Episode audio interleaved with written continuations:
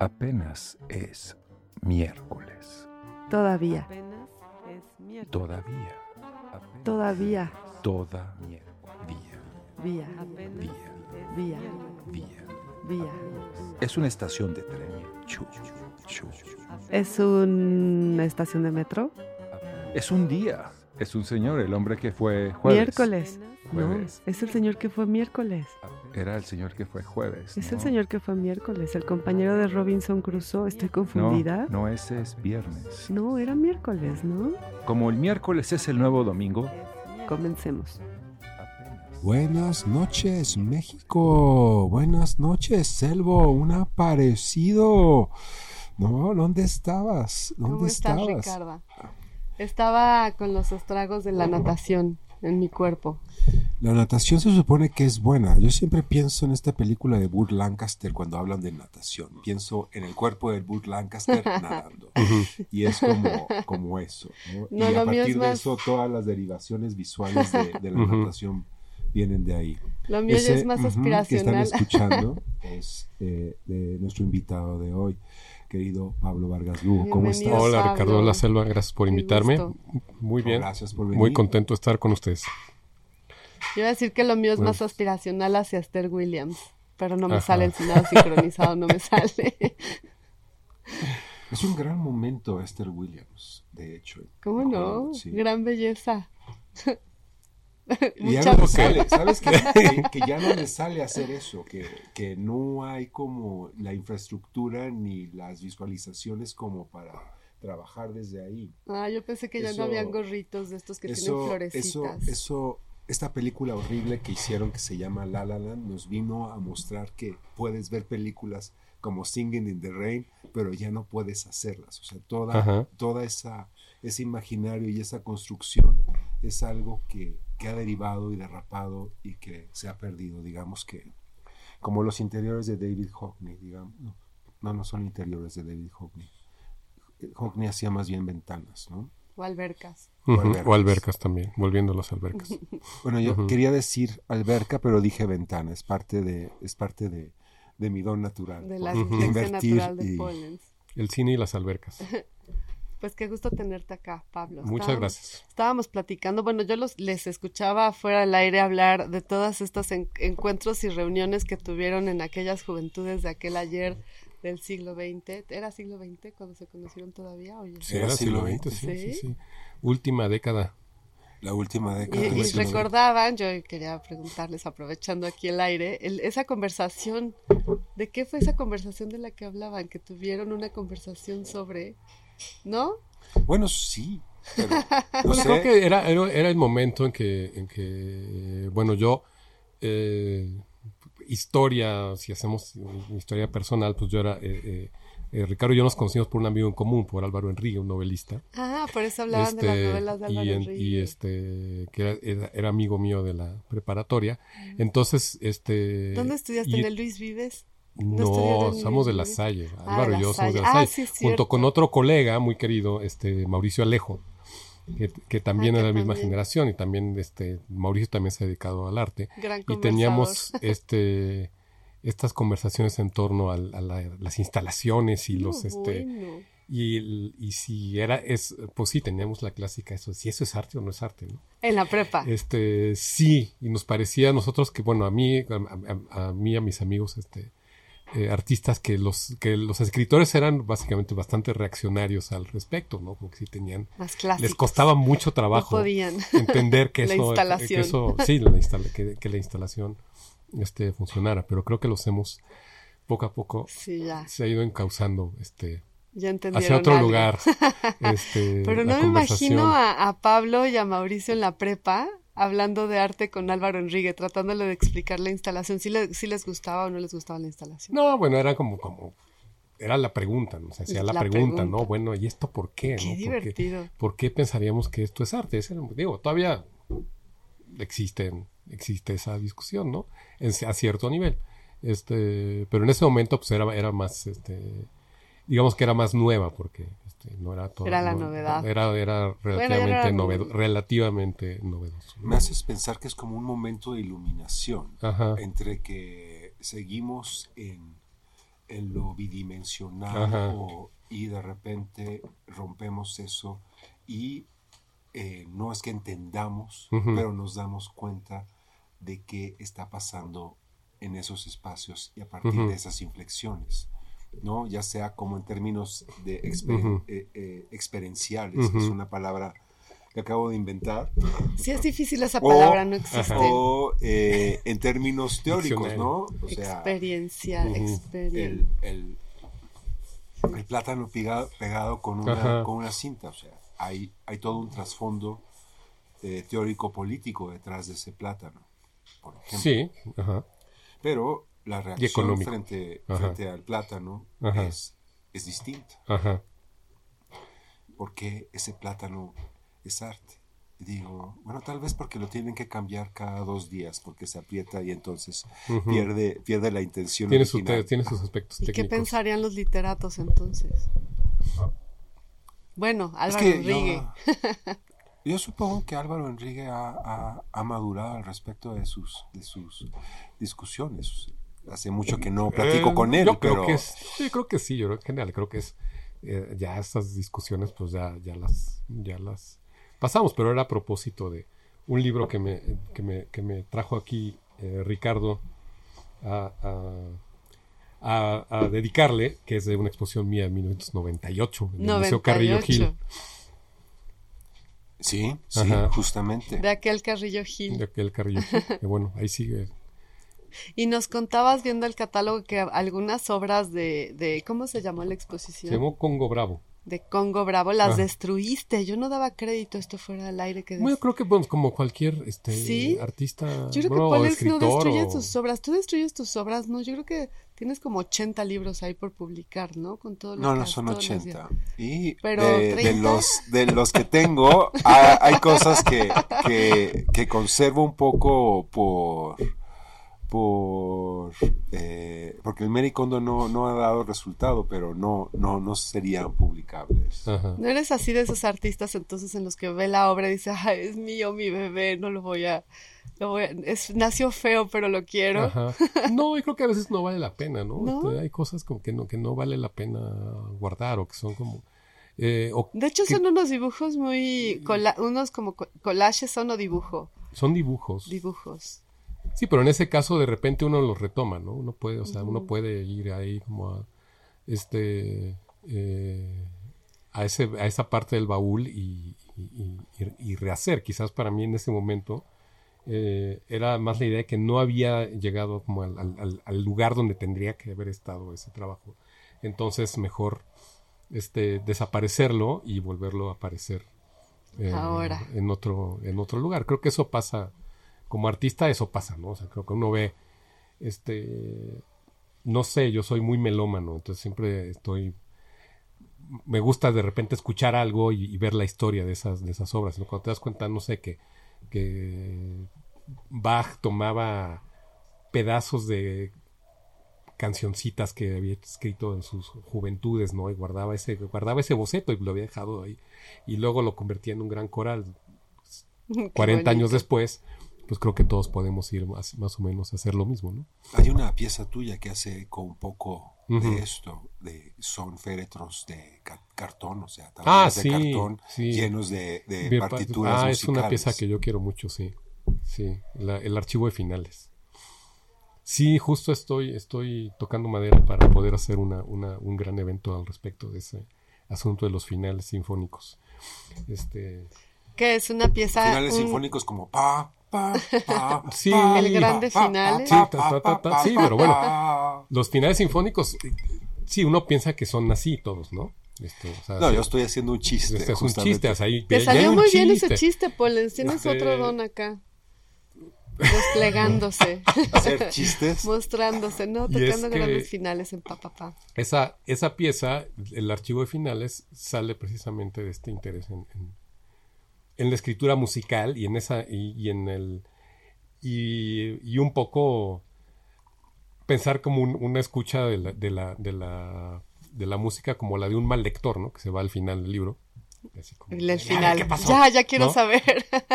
este y presentar como un- una una este caso era una instalación en la que estaba solo el final de como 40, eran 40, 50 sinfonías así reproducidas así al- en miles y miles y miles de hojas de papel como si fuera el archivo muerto de, de la Secretaría de...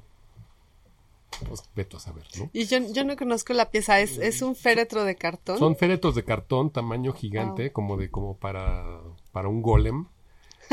este muy bonitos, además hechos por una que los hizo una fábrica en, en, en- en- en California.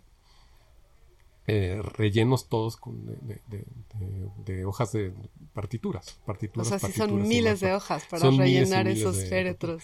y este y entonces sí, el, mi interés era como alguien in- interesado en la música, como valorar el final y todas las todas las versiones de, de final que hay, desde esta este, épica de acabar así como en el tono mayor hasta las desilvanados, deshilachados totales como de Mahler o este eh, Webern y pasando por, por eh, otras como versiones muy raras, por ejemplo esta sinfonía de, Haydn que se llama Los Adioses que tiene como dos finales, ¿no? Tiene un final falso que acaba como en una, como en una, en un acorde que no resuelve, ¿no? No resuelve la, la armonía y luego pasa a un, a como a un, a un adagio que es como una especie de despedida en la cual literalmente los músicos van abandonando el atril. Y la anécdota de esta, porque Joseph Haydn pues, era una especie como de músico humorista, es que estaba en un estaba en la residencia de un de, de un conde, un, uno de sus patronos, que bueno, que en ese momento eh, pues había que aliarse, pues, tener un, un patrono Nada muy más rico siempre. sí. Bueno, era, era digamos que mucho más este, eh, eh, explícito el asunto y, eh, y no lo dejaban no lo dejaban irse. Entonces, su última comisión, le dijeron, bueno, tenía que seguir escribiendo, escribiendo. No, el- este patrono no lo dejaba este, dejar el Quería palacio, más quería más, y entonces él escribió esta sinfonía como para irse. Y él, entonces termina la sinfonía con que solo queda como uno, creo que dos, dos instrumentos en los atriles y el resto de la orquesta se va, incluido el director, que en este caso era el compositor. Este, y bueno, es un paso por, por- es, es un- una revisión como de todas estas, de estas piezas. No deja de ser una desarticulación, ¿no? Ya, ya una salida, una salida como decente, pero acaba por ser algo muy contemporáneo, algo que está, ha sucedido en los últimos 60 años, ese desmembrarse y salir de, salir de cuadro de todo, ¿no? De- ¿Por qué no nos vamos yendo poco a poco? Es- Ya fuera, ya fuera de escena, ya fuera de, Ajá. de pantalla, ajá. ya ¿Y fuera... qué, sabría, qué diría Haydn ahora si supiera que terminan estos féretros gigantes de los grandes finales? La desarticulación de la desarticulación. ¿no? Un Desarticulación, desarticulación, pues tal vez se reiría. ¿Y de qué época es esa pieza? Ese es 2010 y está asociada a una conferencia que di Mm. también de ese momento, en el cual pues yo hablaba de este, de este asunto y este con eh, acompañado de unas animaciones y una este eh, Mm. que eran unas animaciones de las partituras, ¿no? Las partituras iban como anima, digamos que se iban deshilachando conforme iba pasando la música y yo actuaba un poco como como, como Leonard Bernstein en sus, ¿no? tú has visto las maravillosas, increíbles, este programas, los maravillosos, increíbles programas de Leonard Bernstein de, de, de, de- de- ¿Hablando de o- o de- o educación musical. Es que él habla y dirige la orquesta de, de la, la- la New York Philharmonic para público infantil, eran los conciertos para, para público infantil de los sáb- sábados o domingos, Ay, ¿no? De la mañana. Y son unos, unos conciertos así que son para llorar de lo, de lo de, de la, de la de la pasión y la, el conocimiento que pone al mismo tiempo, ¿no? Entonces yo quería hacer alguna cosa como en ese no soy Leonard Bernstein, pero este quería hacer algo así, ¿no? Entonces hice una, una, una conferencia. Entonces era una Y algún día lo haré con una orquesta sinfónica. ¿no? Eso te iba a preguntar si no, no llegó a. Como una conferencia performance, sí, como No, de- no. ¿Y qué hace este güey hablando de música clásica? No era como, sí, pues, muy desentonado, ¿verdad? Porque no es muy cool. Un poco hiciste, Suena esta, muy cool. hiciste esta, esta pieza para poder eh, eh, sacar a escena tu melomanía. Sí, supongo, claro, para pero me importa hablar, mucho. Hablar de, de música. Pues hablar de música, este, sí, sí, sí. Sí, me importa mucho eso. ¿no? Y nos platicabas también que fuiste alumno de, mm, Gilberto, de Gilberto Acevedo Acevedo Navar- Navarro. sí. Navarro. Bueno, con mucho, mucha, muchos artistas también, incluso de, de- de- de ¿Dónde mi te dio clases él en, en, En la ENAP. ¿En la ENAP? Ahora Facultad Ajá. de Arte y Sí, Diseño. es raro que le llamen diferente ahora. Sí, Yo también sí, sí. estudié ahí. Este, ¿sí? Bueno, de comunicación gráfica, que ya no existe esa carrera. ¿En qué años? 92, 96. Ah, no, pues sí, llega- llegamos a compartir este. ¿Sí? Sí, yo salí en qué? 93. Ah, Y mira. 88 hasta 93 estuve ahí. Ahí, ahí compartimos este piso. Sí, compartimos piso. Este, sí, el maestro Aceves Navarro, eh, pues sí, fue mentor de varias generaciones y en la mía pues subimos varios que tomamos clases con él, como Daniel Guzmán, Eduardo Aroa, por ejemplo, este y bueno, muchos eh, pues sí había como toda una, una muchos saludos también. Eh, digamos como una, una manera de, de- de- de trabajar y entender el dibujo con él que pues sí nos marcó a muchos, ¿no? Este, como un tipo de, de- de- de- de ar- arte de la observación y, y- y énfasis en, en, el, en, el, en el proceso de, de- da- irle dando forma a una imagen, ¿no? No, no, ten- no- no traerla de antemano en la cabeza, sino irle dando forma a partir de una observación. Y creo que fue una enseñanza muy importante para, para, para muchos. Y fue un artista que trabajó incansablemente Muchísimo. hasta el final, ¿no? Sí, fue muy admirable. él, sí. Sí.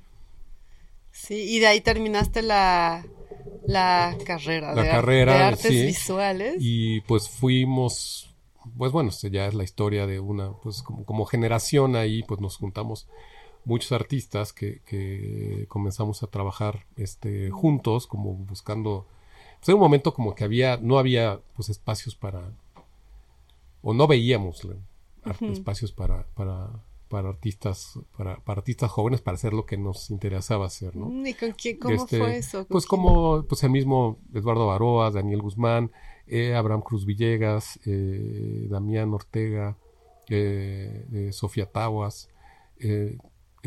también, bueno, ahí conocimos a Guillermo Santamarina. Bueno, es una... Y, y, pues creo que fue había un caldo de cultivo importante, ¿no? Ahí, este, y de ahí salieron muchas exposiciones, carreras, cada quien fue... Espacios, ¿no? Espacios, También.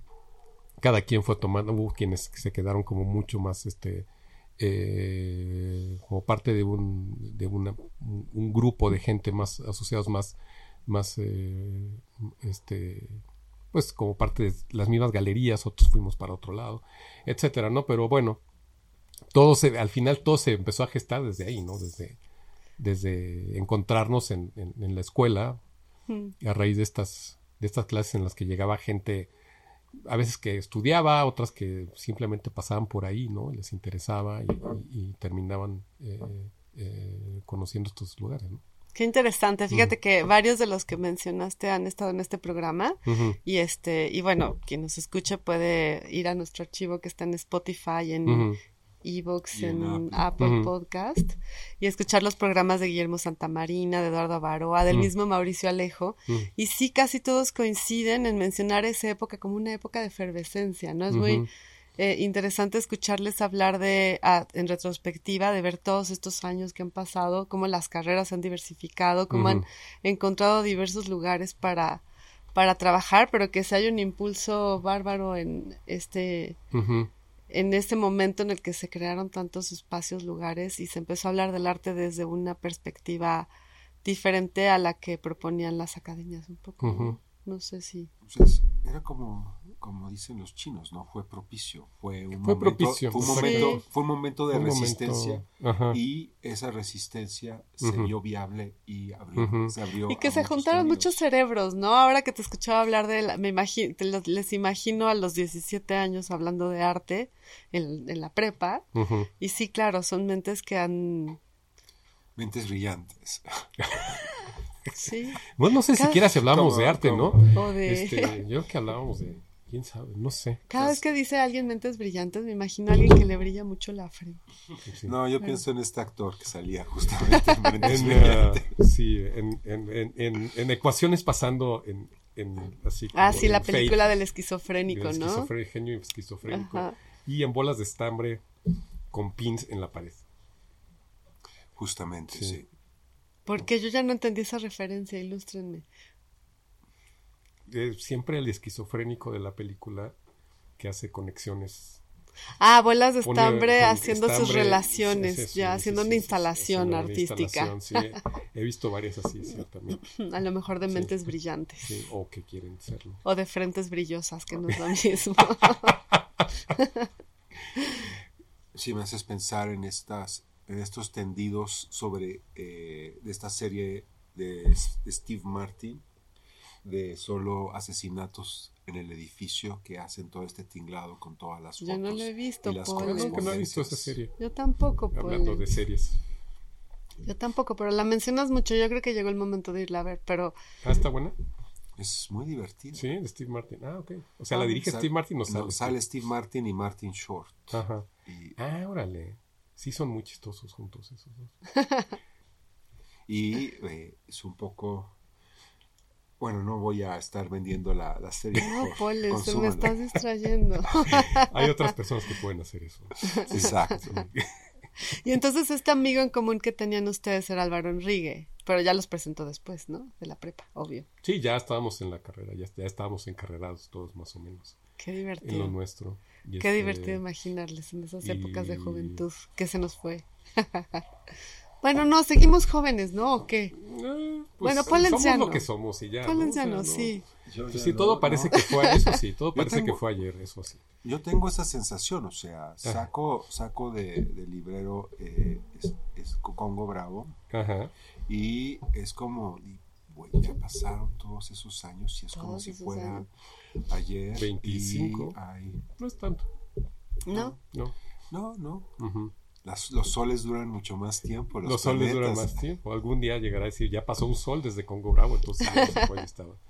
Este, No, Ya- a- y- ahí llega la pregunta de ya no estaremos ahí para, para, para hacerlo. Y tú haces una reflexión siempre sobre, sobre vaciamientos también, sobre posibilidades de, eh, de, eh, de, obje- de objetualia o de objetos o de Ujú. situaciones que suceden eh, con sin testigos, como lo que viene después. ajá.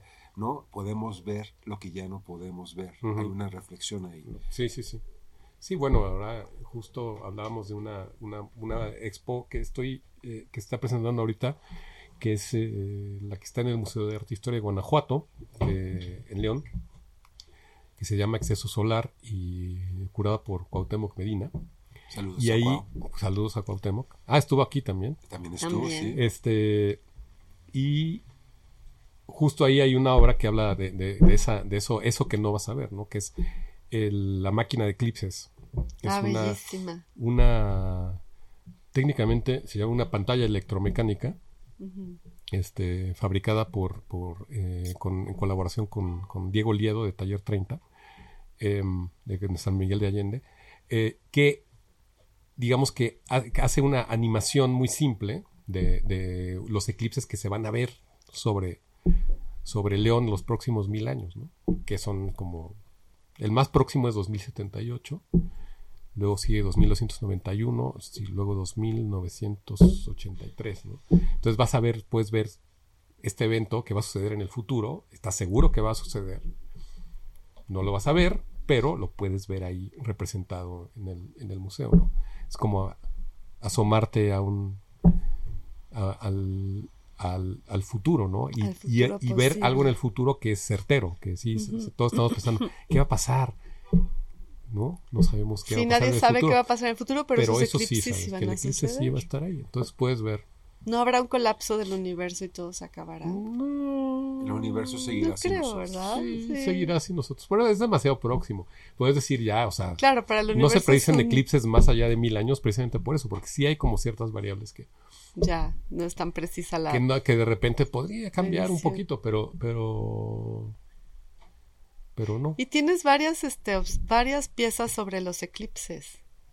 Sí, so- es una serie, digamos, la primera, pie- la primera versión es mi- 2009, eh, pero esos fueron hechos con, con, con- es una animación humana, ¿no? Huma- sí, con personas. Este, me- Y también es, co- es coral, ¿no? También tiene música, o alguna. l- tienen, la- todas tienen música, sí, excepto la última, la máquina Eclipses no tiene música. Pero estas sí eh, son con, son con música. La primera la hicimos en, en el estadio de la Universidad de Texas, de los Cuernos Largos. Es un estadio de fútbol americano enorme, increíble, y ahí un grupo de voluntarios este, de Austin, eh, con ayuda de Úrsula Dávila, eh, a quien mando un saludo, que fue curador de esa exposición, hicimos los eclipses que se iban a ver sobre Austin en los próximos mil años. La siguiente fue en Cholula, en la pirámide de Cholula. Eh, después fue en el Auditorio Nacional, ya en, ya en colaboración con Juan Cristóbal Cerrillo en la música. Y el- después fue en Shanghai, fueron los eclipses sobre Shanghai. Todos estos han sido con ejecutantes humanos que hacen una animación. Y me gusta mucho esta animación de, de, de, de, de- de tarjetas, ¿no? Como, Sí, son un de grupo los- de personas acomodados con un Sí, cartón, con sus tar- ¿no? con un cartón que pasa de, de amarillo a negro, porque es como un tipo de, es una animación primitiva, o sea, tú puedes pensar que, pues sí, las, una cultura muy antigua, sin tecnología de reproducción visual, podría haber hecho animaciones así, ¿no? Eh, idealmente, ¿no? Podía ser. Bueno, y tal vez todavía no- y tal vez lo hicieron y no queda. y todavía con tecnología y todo, ¿se acuerdan de la inauguración de esta de las Olimpiadas en China? Que estaba llena de esas cosas sorprendentes. Sí, no, son súper sorprendentes. No deja de sorprender Ajá. esa ese tipo de, de, de, de- de imagen creada colectivamente, ¿no? Hay Sí. un hay un tipo de, de- de cuestión de lo sublime en eso. Sí, en sí, ese- en en, la ese- coordinación, en la el saber que coordinación. detrás hay personas y Sí. tiene mucho... Como de Esther Williams, por ejemplo. Justo hablábamos de la natación y Esther Williams. Esa es Este, Esther Williams, efectivamente, por eso me cae bien. y bueno, y de ahí pasé a la idea de, bueno, crear esta máquina, porque, pues, como todo mundo, nos han fascinado los displays de aeropuerto, de estación de trenes con sus, con Clac, estas clac, clac. claquetas que cambiaban las, lo- los horarios y los destinos. Em, y pensé en hacer lo mismo, pero, pero, pero ahora sí, juntando las dos cosas, ¿no? Como la animación del, del, del eclipse y la, y la, y, y, pues el, la Ya mecánica, ¿no? ya una ya cosa me- mecánica que podía además mecánicas. ajustarse a cualquier, a cualquier lugar, ¿no? O sea, entonces se le programa eh, los eclipses que van a ocurrir en tal lugar y pues ahí está la máquina se queda reproduciendo Haciendo los eclipses. eh, eh, para que la, para que el público los pueda seguir viendo y, y viendo y viendo el futuro, ¿no? y, y diciendo, bueno, no voy a vivir hasta el 2900, pero Y conmemoras el futuro, ¿no? Siempre conmemoramos el pasado, ¿no? mira. Y yo siempre he pensado que también, este, pues sí hay una obsesión histórica, ¿no? Con, con- con encontrar el hilo de la historia o, o- o- o legitimar el contenido de una obra por una referencia histórica. Y esto, pues, es no es historia, es, es, es lo no ha contrario. pasado, es el presente Es del el- futuro. es el- sí, es, es- y, me, y, y me gustaba como atar, a- hacer, hacer como un, un tipo de, de, de- de obra in situ que no tuviera que ver con la historia, sino con un fenómeno astronómico. Maravilloso. Mm. Y también en ese sentido el de- del desdoblamiento tienes todas estas piezas que tienen que ver con, con sucede en un lugar y a partir de un movimiento sucede en el otro, ¿no? Como yo quería que me platicaras la del jaguar, porque yo la vi en tu página, esta pieza del jaguar que está en una jaula y luego ya no. Ajá. Yo quería entender un poco, porque hay que verlas en vivo. Yo Ajá. veía y decía, me la imaginaba, decía, bueno, ¿cómo está construida? Ajá. ¿Y qué es lo que sucede ahí? Y cómo de repente... Pues tiene dos lados. Y ya, Y ya, sí. en la foto no sé, no sé. Ajá. Yo quería. Y creo que había un No, video. sí sorprende no porque, es, o sea, sí. si la ves en vivo, pues sí se ve también como... Como, esta- Como que no te la imagi- reja y como- luego afuera, atrás está el ¿Qué jaguar. te decía la gente después de estar ¿Qué? frente al eclipse? El... ¿Cuáles eran los impactos? La gente se acercaba y te decía que era una gran experiencia o Eh, pues es una, sí hay una sorpresa y hay una pregunta, ¿no? De qué, o sea, ven, porque es un, un esquema que es como muy, muy básico, muy simple. Este, y sí hay, yo creo que sí hay un, una vez que te sientas ahí a verlo, o sea, cuando yo veo al público, si el público se sienta ahí, se pone a verlo y se quedan a ver Todos los horas, porque son, digo, estos los mecánicos son, son, son largos, ¿no? Duran 40 minutos. Entonces, Pero en 40 minutos puedes ver un milenio. ¿Cuánto tiempo? No, ves el, ves los, ves uno. Uno dura 40 ah, minutos. en 40 minutos ves un eclipse. Es un eclipse. menos lo que dura un eclipse, ¿no? No dura más, así de, de principio a fin, realmente duran, a- generalmente duran como, de- pueden durar dos, tres ¿Y horas. no te pierdes ningún Ya. eclipse en vivo? ¿Yo? Eh, bueno, ¿Viste estoy el- esperando el, el- ya el, el de abril ¿El que de viene? 2024 que viene.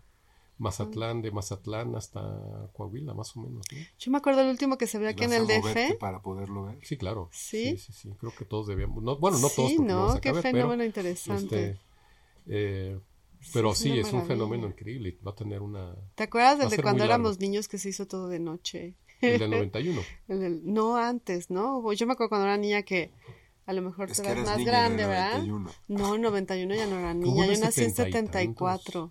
Yo creo que sí, por ahí del 70 y algo, 79, una cosa así. Pero no. o que se sea, hizo de noche. Fue un eclipse tal total. sí se hizo de noche. Se hizo de noche. Y yo Es era que- niña y dije, uy, ¿qué es eso?". Pero habrá sido aquí en Ciudad de México. Sí, Sí, lo que sí, recuerdo, sí. el primero que yo recuerdo haber visto es el de 91. 91 yo creo que no, porque yo estaba Hay, grande. en revis- hay que 91. revisar. Según yo hubo en ves, México, pero en Pablo. 72. No, yo no Este, había nacido. 70 y tantos. Pero el último que hubo acá que sí teníamos que ir a... Yo me acuerdo ir a buscar a todas las tlapalerías un... Claro. Sí. ¿No? Para que mis hijas y yo nos subiéramos a la azotea y lo viéramos. Y sí fue... Siempre es impresionante. Cualquier fenómeno astronómico es precioso de testificar. Bueno, siempre acababa nublado, ¿no? Como Sí. muchas veces se nublaba. Y, Y- No, Oh, pero este no, tuvimos justo. suerte porque fue mitad de verano. ¿El Este, último? El de 91, Ah, fue, el de fue- 91. fue en julio. No me acuerdo de de verano. Yo ese. lo vi en el, en, en, eh, así junto al Zócalo. Y se oscureció se totalmente. oscureció totalmente y como que había, hab- había nubes. Dijimos, no, ya no se va a ver. Este, Y luego y ves se el abrió el cielo. y el anillo. Y... Y entonces, entre los concheros que se volvieron locos, y entonces Guau. tenías así los, los, este, los tambores sonando a, a todo, así como que ahora sí la luna, el- la luna se está comiendo al sol. Sangre, sangre para el sol. Este. Y la. Y, y, bueno, salían las mariposas, ¿no? Las mariposas del. Las, las, las mariposas negras. Bueno, las. Bueno, no son mariposas negras. Las es como que es políticamente incorrecto decir eso. Este, son este, polillas, sí, Polillas. bueno, son mariposas nocturnas. Eh, las Ascalafa odoratas, ¿En serio que son las clásicas del, del Ciudad de México, que ya no se ven. Antes en el, en el verano estaba lleno de, de, de las yo me he mariposas. topado con tres o cuatro Pero polillas. antes estaban llenísimos. Claro, antes era en todos lados. Sí. llenísimo. Este, De hecho, hace y 15 salieron, años. salieron a, salían a volar, ¿no? Entre que los pájaros pensaban que ya era de noche, las mariposas pensaron que también Era era, de noche, era, era hora de salir, salían enloquecidas, momento. se prendía la luz, todavía había algunas que, algunas luces que se prendían automáticamente ya. Y luego, pues, tres minutos después, De día de nuevo. de nuevo, de, de nuevo. La luz fue, un- del fue un sol. día increíble, sí, sí. Suena Sí. maravilloso. La Sí, próxima vez que haya un eclipse tarde, voy a ir al ¿no? Zócalo. Bueno, un eclipse total. El próximo que se de va a ver a la. Ciudad de México es 2291. Ah, no, ya no me va a tocar. 2290. Voy a estar muerta. Sí, sí, creo que sí, ¿eh? Según recuerdo, es el más- o 2070, y- no, creo que el 2078 no se ve. A lo mejor el 2078 Pero sí llego. 2000, Con 2078 104 sí años, 104 podemos- años. Sí, podrías llegar. Yo no Sí, llego. ¿quién Tendría sabe? 110 yo. No sabemos qué va a pasar en el Yeah. futuro. El futuro no se ah, puede no, predecir. sí, ¿qué tal si esos tratamientos de millones de dólares de rejuvenecimiento ya son, se vuelven, Sí, no Este, sé, o a lo mejor ya está tu, en el IMSS? O ya tu que- alma encarnada en un robot o yo qué sé. Ya que Ah, hablaba como de, Futuramas o no Sí, eso, ¿no? las cabe tu cabeza. Sí, que Anda, tu las cabezas cabeza. o Sí. los cerebros. como Qué emocionante saber todos los eclipses. No, bueno. la, la caja en la que está. ¿Y de qué platicaste con Pablo Selva, luego del este, próximo quiere que, eclipse? que la acerquen al eclipse para poderla ver. 1900. Le pongan los adaptadores para que Sí, y sus ver. lentes. Sí. Sí, mis de hijas, mis hijas que van a estar en otra cajita como esa se van a encargar de que, de que tus nietos nos lleven a las tres. Ajá, Sí, es Sí. que tengo nietos, claro. Ah, pequeño gran detalle. sí. Ya la gente no se quiere reproducir. Hoy le pregunté a mis alumnis quién iba a tener hijos y creo que una o dos. Sí, pues Sí. yo me la pensaría también a estas Sí. sí. Sí, yo Hay gente que se está reproduciendo, pero hay gente que más bien compra perros. También hay eso. O que no los compra. Pero bueno. Ah, es una forma, sí. Ir a buscarlo y salvarlo. Aunque.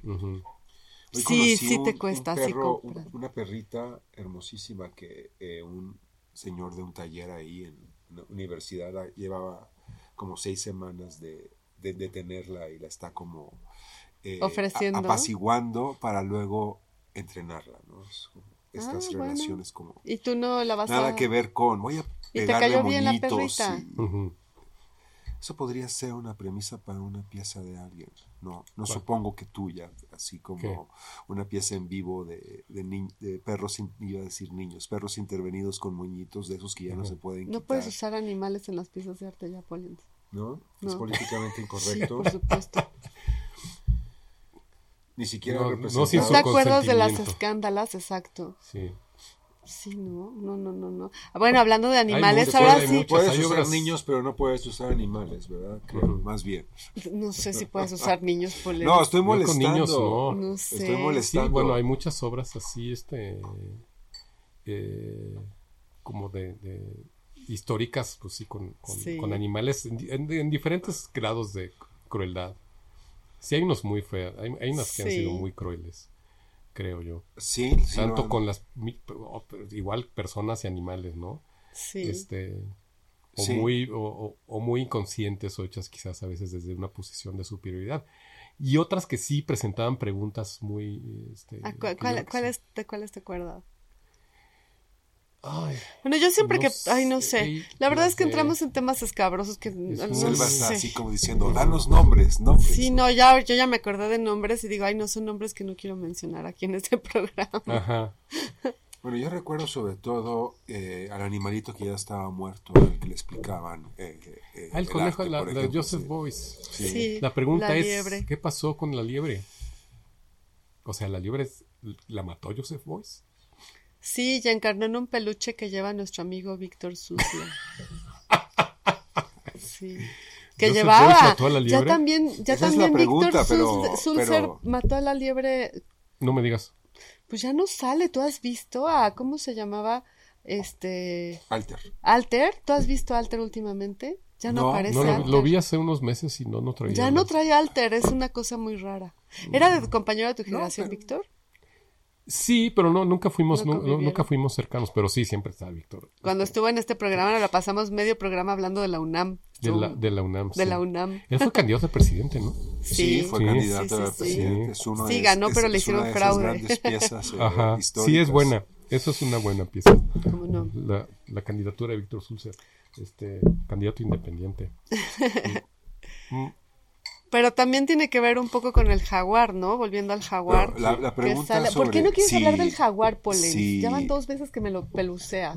No, Si pero- Boyce mató o no Ah. mató a la liebre, es como la pregunta. Bueno, yo tengo dieron- esa, me hice esa pregunta con una, unas, una- unas obras que, que he estado haciendo recientemente que son de plumaria.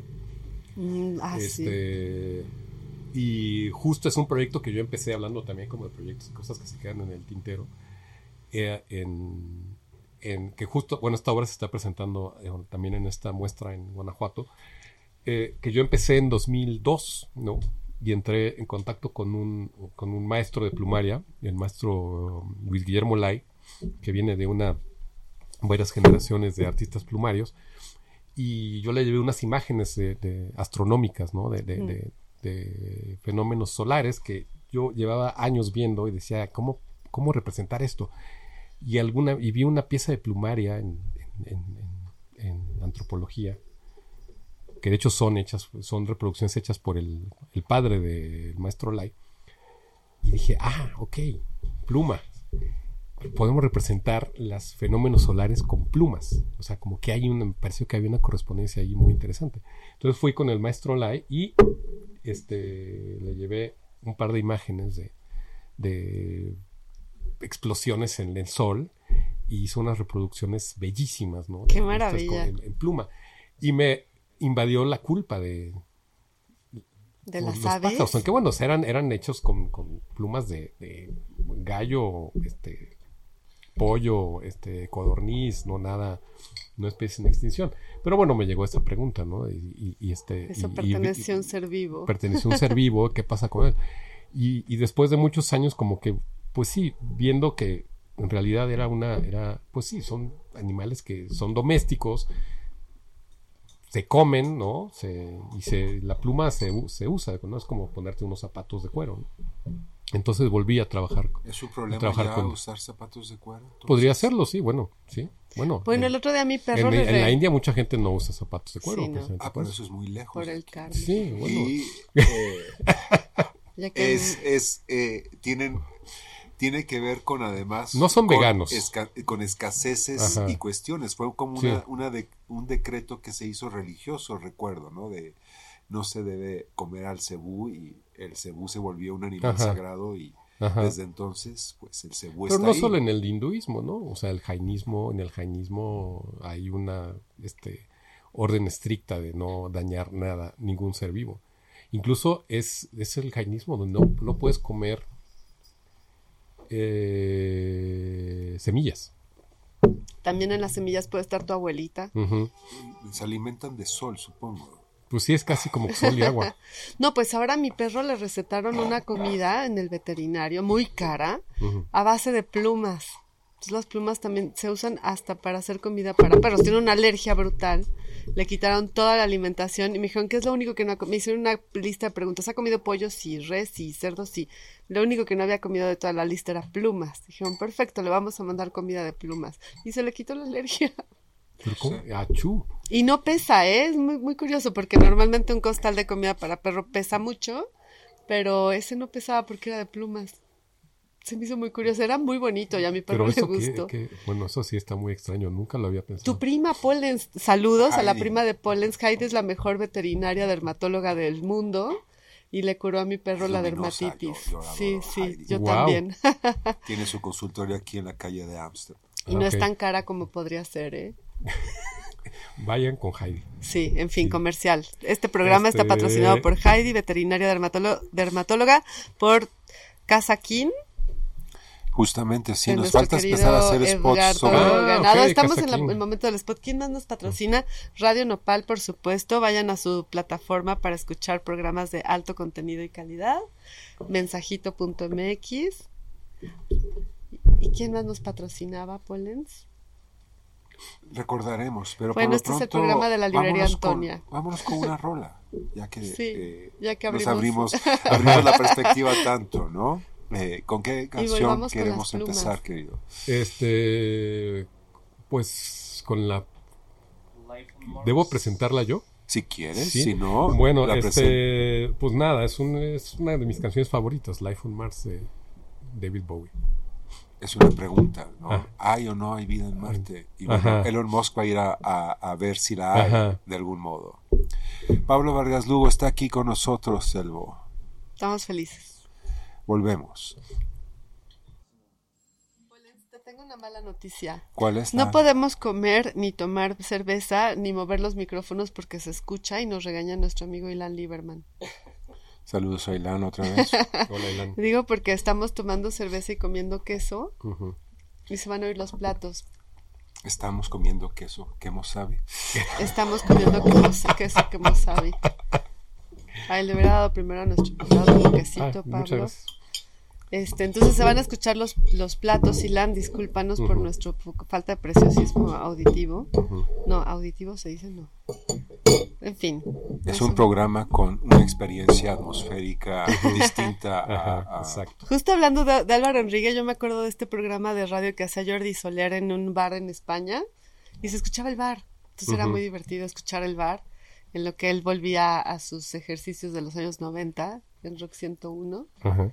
y rehacía su programa de radio. Me gustaba escucharlo porque era como el de Rock 101, pero en un bar madrileño. Se llamaba Hipnosis 101 o algo así, ¿no? No me acuerdo. ¿Su programa de Rock 101? No, no me acuerdo. El de Jordi Soler, que decía siempre, este... Que además Que cerraba Jordi con- y Álvaro son hermanos. Sí, por eso me acordé. En fin, pero estábamos en el arte plumaria. En la plumaria. Sí. Sí. Y, y, y de hecho también tienes esta otra pieza que tiene un poco que ver y no. Digo, no conozco el de la, la del arte plumaria, pero este cosmos que haces con monedas. También, o sea, dibujas con monedas, con Sí, polvo, ajá. con plumas. Pues sí, son, es- creo que hay una parte que tiene que ver con, con- con usar fragmentos de cosas, ¿no? O, o este. em, o, rep- o representar, por ejemplo, las- la, la- la pieza de las monedas es tomar un, un emblema, ¿no? Muy común en las monedas, que son las estrellas, ¿no? Y usarla para representar estrellas. Es como una. Este, ¿cómo, es una- cómo se llamaría esa figura? Este, Es un, es, un es un paisaje estelar, ¿no? O sea, más que un cosmos, yo lo veo como una, un, Sí, son, son mapas estelares, o sea, sí, sí puedes ver o encontrarte tus... tus este, Sí, me, me queda claro tu- que conociendo tu trasfondo Ajá. y, y tu entrega y tu obsesión en el trabajo, Ajá. que no, no, No no, están son, no, son, no son constelaciones aleatorias, sino que todas están en tamaños y proporciones. en tamaños y proporciones, exactamente. ¿Sí? Lo cual no, no corresponde a su valor, porque de repente puedes tener una moneda de 5 millones de liras este, eh, turcas, que es como de 4 este, este, centímetros de diámetro, que pues vale como lo que un, una, un dólar, ¿no? Que es mucho más pequeño. Este, pero bueno, es una, es, una obra que es sobre el valor de las, de esta relación entre el valor de la moneda, la luminosidad de la estrella, el tamaño de la moneda y, y una cuestión como del tiempo, de- como porque cada una tiene una, una fecha distinta. Había monedas como la, la, la, la más vieja que me encontré para esas, para esas piezas eran unas monedas marroquíes como del siglo XVII de cobre No. que tenían como una estrella, una estrella de seis picos. Y la más rara, la que se me hacía más, como que tenía, era más cargada, era una del Congo belga. Precisamente. Sí. Y eran solo monedas como- con estrellas. Solo monedas que tuvieran estrellas. Pero bueno, entonces te encuentras desde, obviamente, todas las monedas de repúblicas socialistas del siglo XX, todas tienen estrellas, ¿no? Este, y las, las cubanas tienen estrellas, pero las cubanas de antes de la revolución también tienen estrellas, ¿no? Porque, bueno, tiene una estrella la bandera cubana. Los euros tienen estrellas. Los euros ¿no? tienen estrellitas, las brasileñas tienen ¿En estrellitas. México hay Las con de. estrellas? No, fíjate que hay de 20 resplandor. La La de- del yo me sol. debatí, me debatí con la de 10 pesos que tiene el Tonatiu, ¿no? Este la incluí ya finalmente, pero está como que sí va al Tonatiu, no, pero sí es una representación del sol. Y también los 20 que tienen como un... Los 20 tienen un resplandor, pero Ah. es como una especie de gorro frigio con este No es como un atardecer, ¿no? Hay una que tiene como un paisaje. Hay una que tiene un atardecer. Pero sí, como que iba, iba viendo cuáles iban cuadrando, como, cuáles eran como una representación como muy clara, ¿no? De un sol o una estrella. Este, creo que lo más anómalo fue un átomo, que esa, esa sí me encantó, que una, un una, este, una moneda griega con Demócrito. Un dracma Ah. que tenía Demócrito y un átomo. Dije, no, esta sí tiene que- tendría que entrar. Pero bueno, sí era como una clase de historia. Y me, me gusta este tipo como de, de, de, de- de- Siempre me han fascinado este tipo de museos, ¿no? Como museos de filatelia o museos de, de numismática, ¿no? Como de colecciones de, Qué locos los coleccionistas Sí. de monedas y de timbres, de ¿no? monedas y timbres y que, y que en ciertos Bueno, lugares postales. también son como el único museo que hay, ¿no? Yo recuerdo cuando viajé por la India, que hice un viaje así como muy largo, este, este, a mediados de los 90. Estabas Y lo que algo. había, no, nada en particular, fue un viaje como de, de, de, de, de borrar la mente, de bor- como borrar el cassette un poco. Este, pero en todas las ciudades había un museo de filatelia y un museo de numismática. Que se debe ¿no? a los coleccionistas. a los que coleccionistas. no saben qué sí, hacer con sus sí. colecciones y abren museos. Y terminaba así, cada, en cada ciudad había un, y y de ahí me quedó esta como obsesión con las, con las monedas y empecé a coleccionar, este, y eventualmente me encontré con esta manera de usarlas, ¿no? Que era usar las, las estrellas como representación de estrellas. ¿Cómo llamarías a eso en como una figura literaria? Es. ah, ¿Qué sería? se me fue. se me- eh, Pues no lo sabías antes, no se te fue. Des- no, la no hay una figura lit- que no, Sí, no sé sí. si habría- sí, No sé si sea una metonimia, pero no. algo así, ah, ¿no? muy Eh, bien, te lo ándale, bien. ya la tienes, ya está ahí. Es algo en lugar de, de- es algo en lugar de otra cosa, pero no, Sí. es, no es en el sentido de una metáfora, ¿no? Sé de reconocer que este programa no me has molestado nada y yo te he molestado un poco. Está bien. Curiosamente no me has molestado, siempre me Ahorita te molestas. empiezo a molestar. molesta No, no, no, no, no, está bien así. Entonces, yo estoy siempre a la defensiva y ahora Ah, qué no me ha molestado. No creas que es este. es- eh, fueron no todos estos retrógrados que estuvieron allá arriba eh, molestándonos Ajá. ¿no? estos, estos Ya con ellos, ¿verdad? Sí, creo que ya se van a acabar. Pero sí una metonimia entonces. Ujú. Es, es, es interesante ese. Y, y son muchos mapas celestiales. ¿Son mapas? O sea, Es, un, es, es una serie que, bueno, de hecho la sigo haciendo porque no he, no he terminado todo el, el, el- la, el- la totalidad del... ¿vas a hacer el. Está el- completo, la sí, ahorita van- celeste- celeste? ¿15? Creo que faltan 5. Bueno, pero tienes que dejar algunas estrellas fuera, no algunas muchas. Pero te dijiste a ti pero mismo, están. voy a hacer 20. Los, pues la fui armando. Se ha ido armando. ¿Vas a hacer el mapa celestial completo? Es completo, sí. Ah, es por eso que van a ser 20. Sí, porque para que ¿Existe, estén... ¿Existe un mapa celeste, un celestial completo de la bóveda celeste?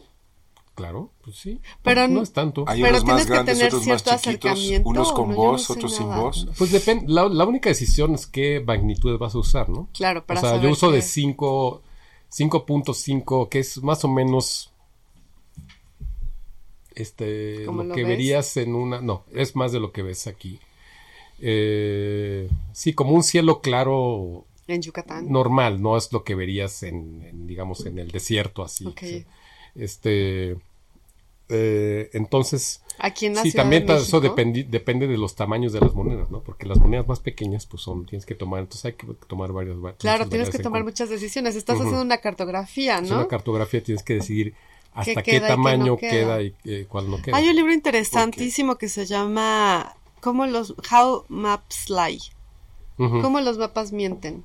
Y habla de estas decisiones del cartógrafo, claro. de que no cabe todo en un mapa, tienes que tomar decisiones y forzar los tamaños porque tienen que caber en un espacio. Decidir si pones a España o no, ¿no? Si nada más pones a Portugal. Mira, lo dices, de- lo dices de broma, lo dices de broma, pero si tú googleas en, en- si tú pones en Google Maps Palestina, Palestina no existe, por ejemplo. Señor Google no, no, no, no registra Palestina, entonces. No, y hay lugares que de eso habla el libro. Hay lugares que no, no existen. Yo, por, ej- por ejemplo, la colonia Roma, la conocemos aquí como colonia Roma. Y si hay una decisión geopolítica para ponerle a la colonia Roma, no sé, este, Claudia Sheinbaum, aunque la gente diga colonia Roma, no vas a encontrar jamás en el mapa colonia Roma porque la política decide que el nombre del lugar va a ser diferente al que usa la gente. Ese es Ah, otro, bueno, sí.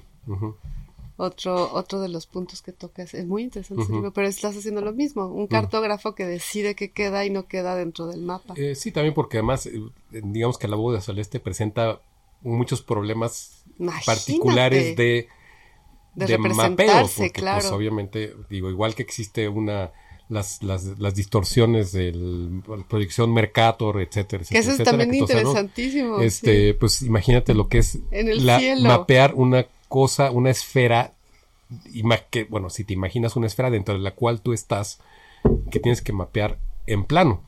Sí, ¿no? ese es otro de Además. O sea, hay una distorsión. los problemas. Entonces, sí, eh, sí existe obviamente una, una, una Y distorsión. yo creo que todavía real, no ¿no? hay decisiones geopolíticas, ¿no? Porque en Mercator, este sí, hay una aplicación muy ¿Te divertida.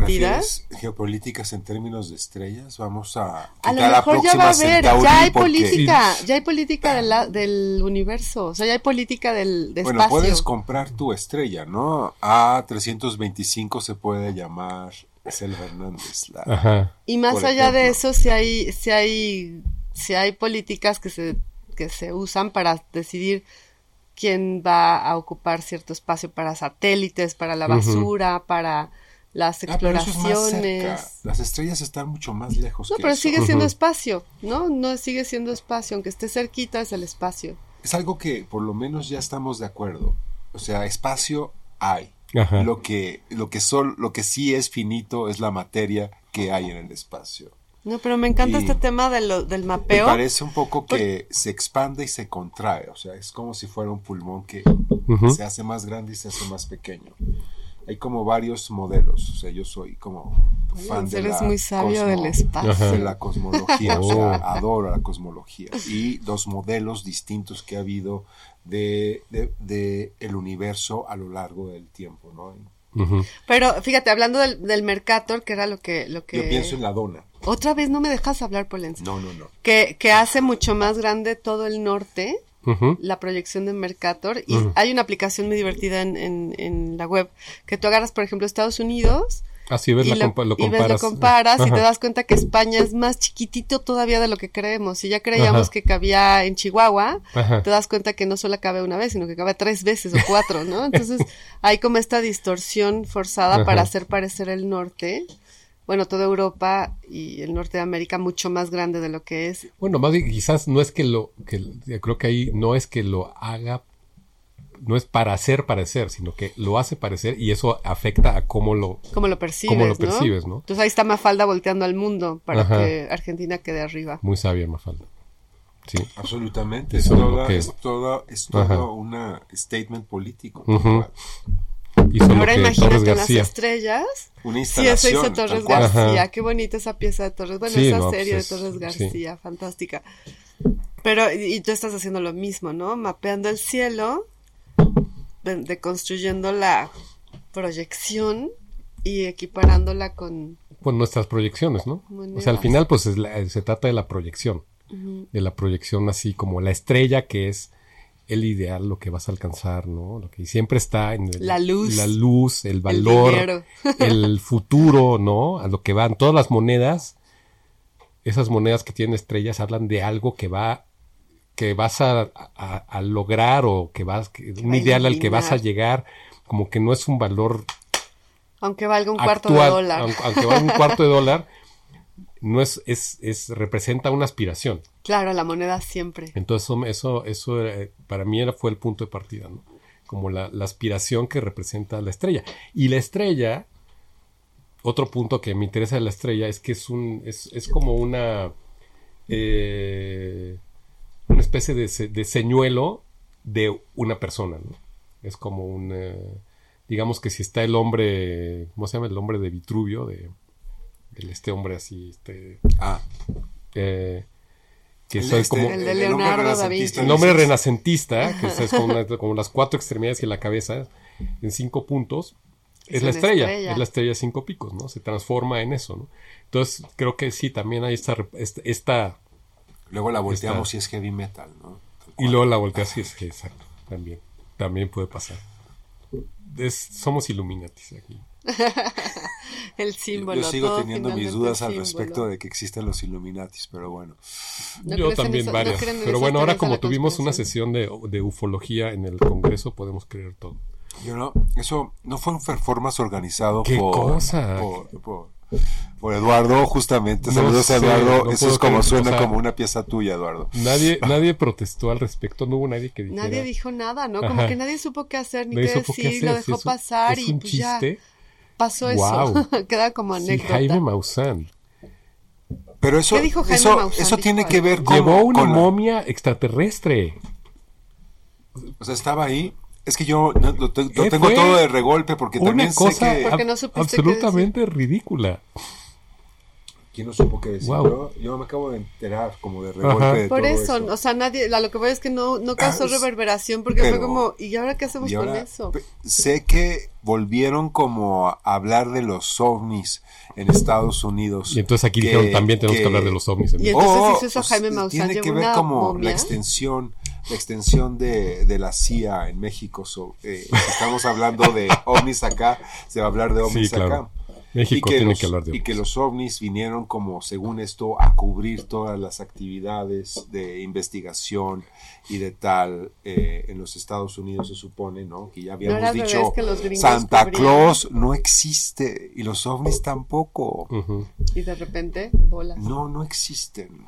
O sea, ¿Y qué le dices los al ovnis, los ovnis en esos términos, o sea, tendría que ser, o sea, las, Bueno, las mi- condiciones para que un objeto volador no identificado del planeta Tururú venga, eh, se aplican de tal manera que es como muy excepcional que pueda suceder algo así. ¿no? A mí lo que mata es la falta de imaginación. ¿No? Ah, bueno, sí. Sí, sí, no, la falta de imaginación. En general, en torno a esto, todo este asunto de cómo podría ser una vida extraterrestre. ¿No? Sí, es antropomórfica. que siempre es, o sea, tiene huesos, tiene costillas, o sea, tiene húmero y este radio y cúbito. Eh, y es Y tiene estos ojos. wow, sí tiene los de ojos pero más grandes. Y son verdes. Este, sí me mata eso. Verdes fluorescentes. Este, como la, la la imaginación se, se, se-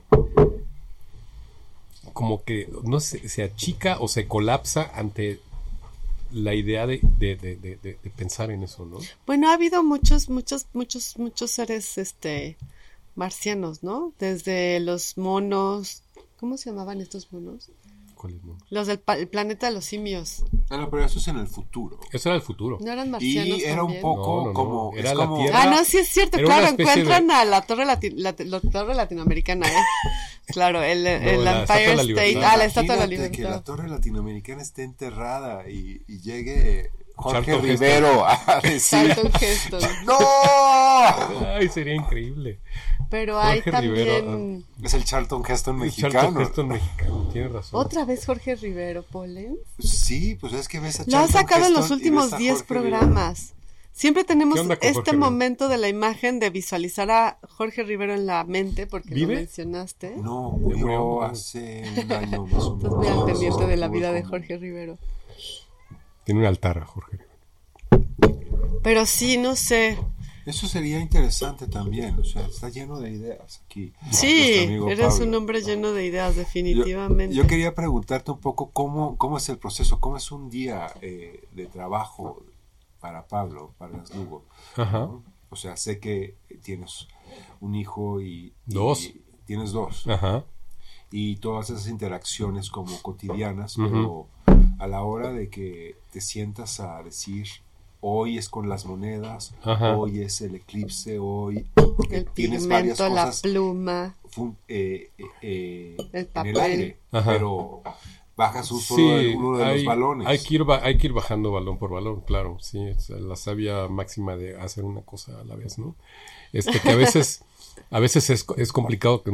Sí, que yo como artista he estado trabajando siempre, digamos, como, como, como, eh, pues fuera de la, de la idea de hacer un, un- un estilo, ¿no? Más bien es establecer un tono para mí, lo importante establecer una, una, una, una atmósfera, se podría hablar de, de, de, de- de- de pensamiento que se puede identificar como un todo coherente. Pero ese todo tiene que tener muchas muchas cosas al mismo tiempo, ¿no? No puede ser un, no puede estar volcado en una sola manera de hacer. Entonces sí, por eso mi trabajo, pues sí hay plumaria, numismática, este, eh, polvo, alfombras de polvo, este, Barridas. eh, barridas, este, No doy crédito Entonces, que se barran esas piezas. se- entonces todo tiene y, y- y luego estas cosas como mucho más eh, que pueden ser eh, más artesanales, ¿no? Como como, como, como la, la- la plumaria, la eh, el trabajo en piedra, ¿no? Como la pieza del jaguar que tú decías. Ya, ya llegamos a la pista La de este- tela, la cortina. la cortina, eh, digamos que es- hay como una máxima de que todo va, así que al final todo va a ser un universo, tendría que verse como todo junto. Y yo creo que sí, Este, y Ahí sí, como el cementerio, ¿no? Sería el cementerio, la- la- la- el cementerio de finales y la...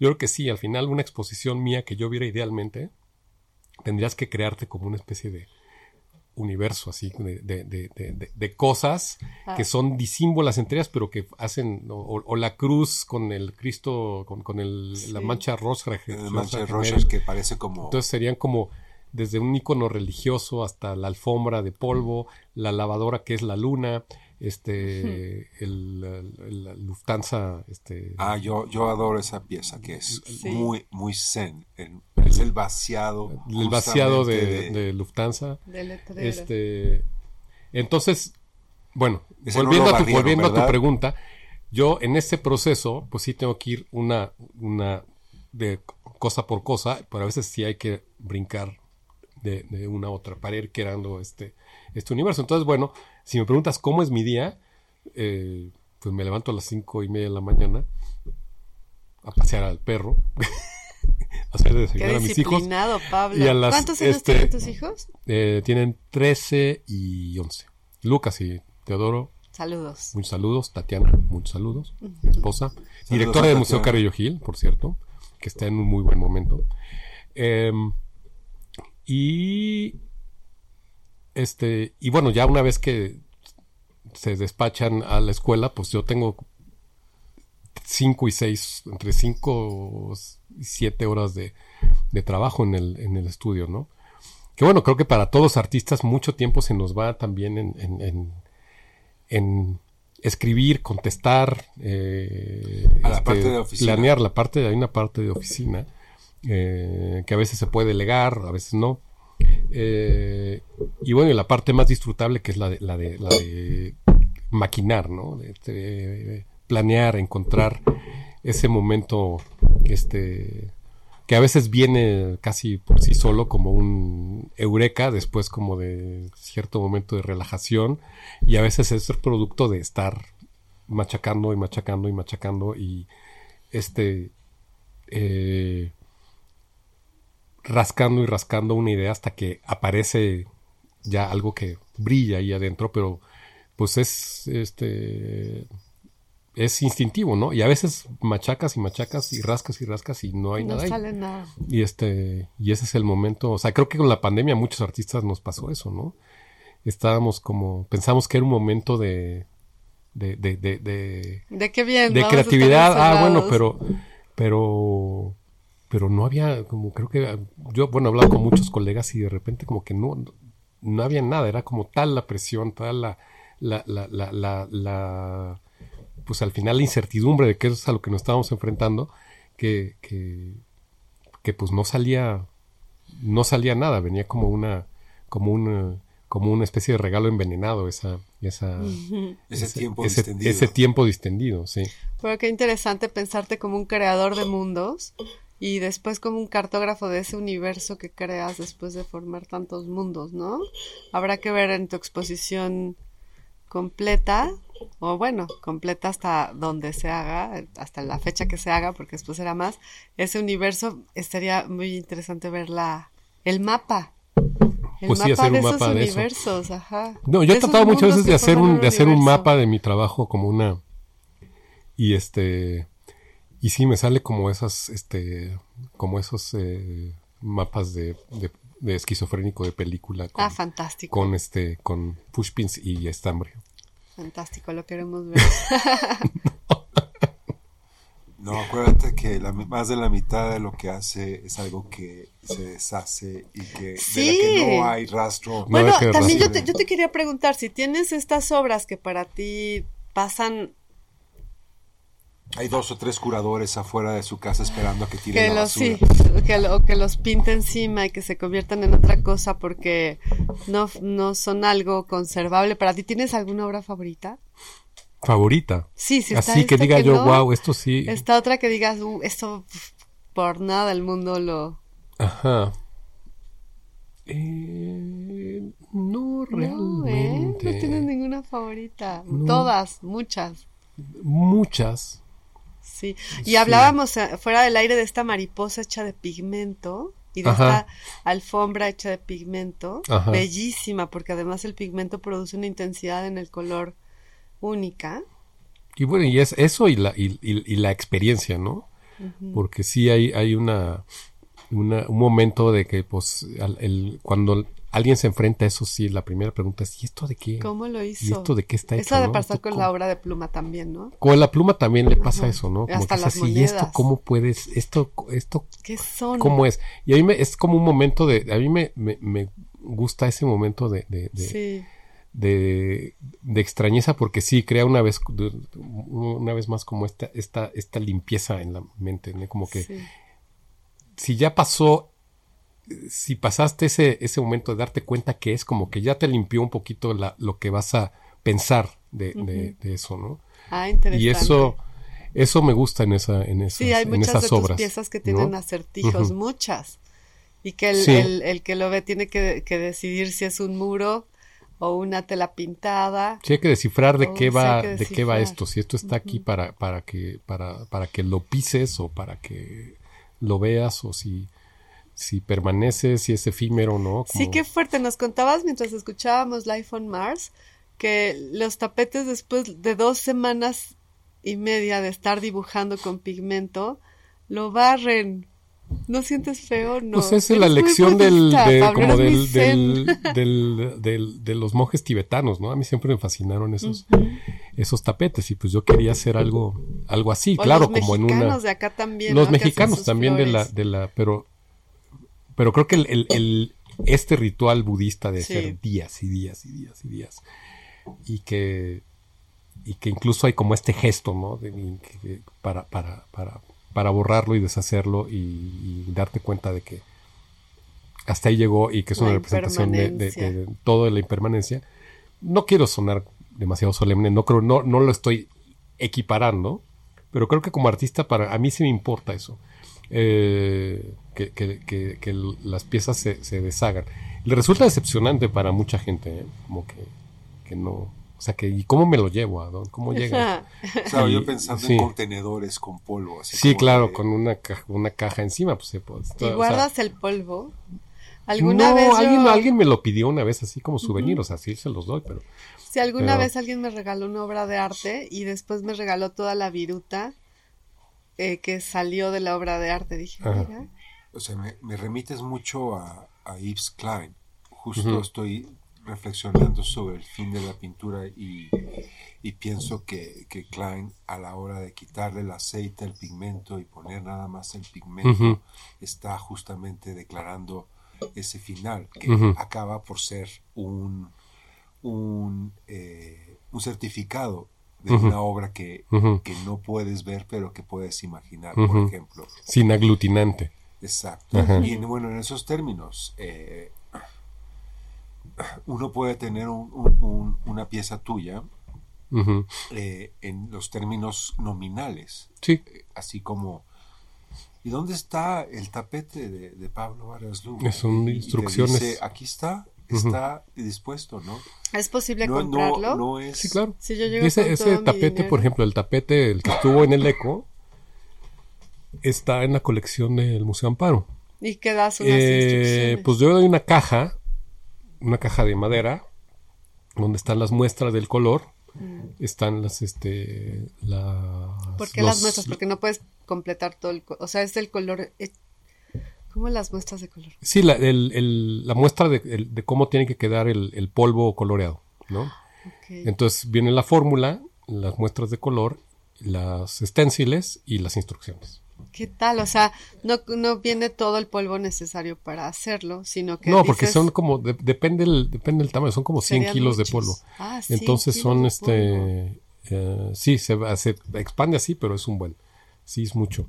Si ahora en, en, el, en, en, en Guanajuato hicimos una pieza que no se había visto en México, que es el- la mancha solar, que son, es un sol, es una imagen del sol dividida en cajas de cartón, como si fuera a ser una mudanza del sol, Hmm. o si lo quisieras tapar metiéndolo en cajas. Este, que sí son 300 kilos de, de polvo. Y esa es- no es, no es una, no tiene ese asunto como tan, tan, tan eh, minucioso, porque pues, es todo amarillo, con manchas, con las manchas del sol. Las manchas solares que son los dibujos, de los dibujos más bellos del universo. Ahora sí que son, son este, estos lunares imperfecciones en el sol que son, que a mí, eh, pues siempre me han fascinado. Desde que vi que Galileo los dibujó. ¿Tienes- ¿Has visto los dibujos de Galileo de las manchas solares? Sí, son bellos. Son divinos. Y son, y, y los chinos dibujaron manchas solares muy mucho tiempo, ah, mucho antes todavía. Pero bueno, el es una, es un gran sol con sus manchas solares, este, y esa pieza tiene 300 kilos de arena. Y esa sí se 300 puede reutilizar. Esa sí, porque no está dibujada. No tiene. Yo no pensaría dibujo. que el polvo no pesa como las plumas convertidas en comida No, sí para pesa. perro. El polvo es denso. El polvo es denso, ¿no? Sí. Sí. Unido. Cubre gr- grandes extensiones de, de- Ajá. de territorio, Ajá. digamos, en el norte de África, por ejemplo. Eso es arena. La are- es no, pero la arena es pesadísima. La ¿no? arena tú sí es pesada. pesadísima. La arena o sea, sí una tonelada de arena es un- es Sí, este, ahí está como el es- chiste ese de qué pesa más un kilo de plumas o un kilo de piedras. Un kilo de croquetas. Un kilo de croquetas de pluma.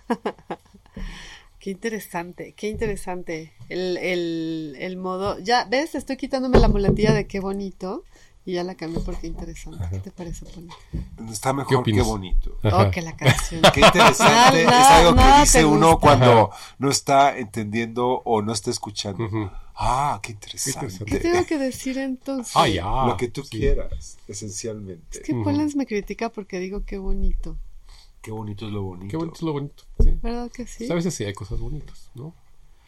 O lo mono, qué mono. Puedes decir qué mono, qué monura, qué preciosura. Puedes decir Qué muchas lindura.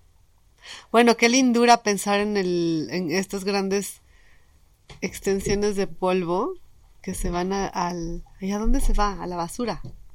Pues se van a la basura, sí. ¿Sí? Sí, sí, no hay manera, sí, pues eso no hay manera de, de, de-. Bueno, ¿no? por favor, quienes nos estén escuchando, vayan inmediatamente a la página web de Pablo, que es pablovargaslugo.com, Punto net. a punto .net, para que observen estas piezas, este dibujo de la mariposa. Sí está el de la mariposa, que sí también es un tema que, que yo he tratado mucho, el de, Ah, las, sí. el de las mariposas, y que también se conecta, bueno, con este asunto de las plumas, ¿no? La- la- estas, estas, esta, esta,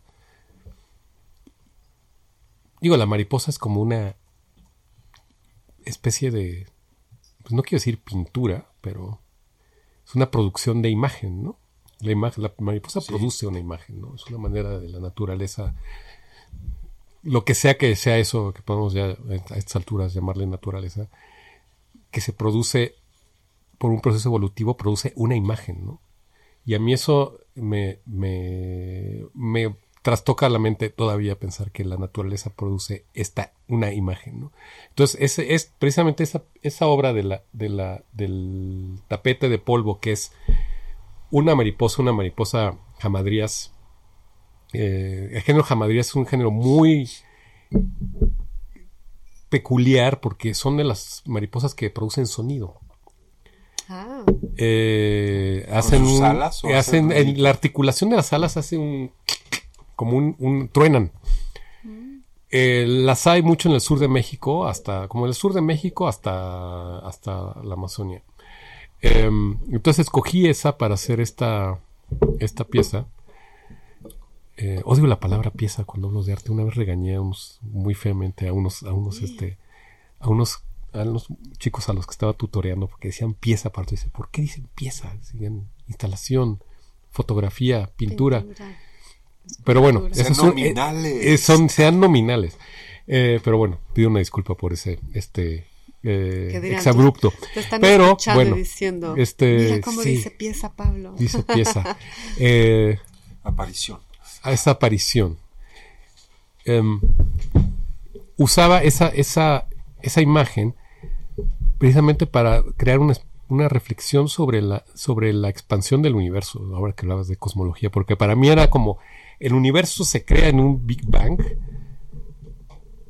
se expande, produce todas estas combinaciones materiales, ¿no? De, de- de- de- materiales y fuerzas, y dan como resultado, ¡pum!, esta imagen, ¿no?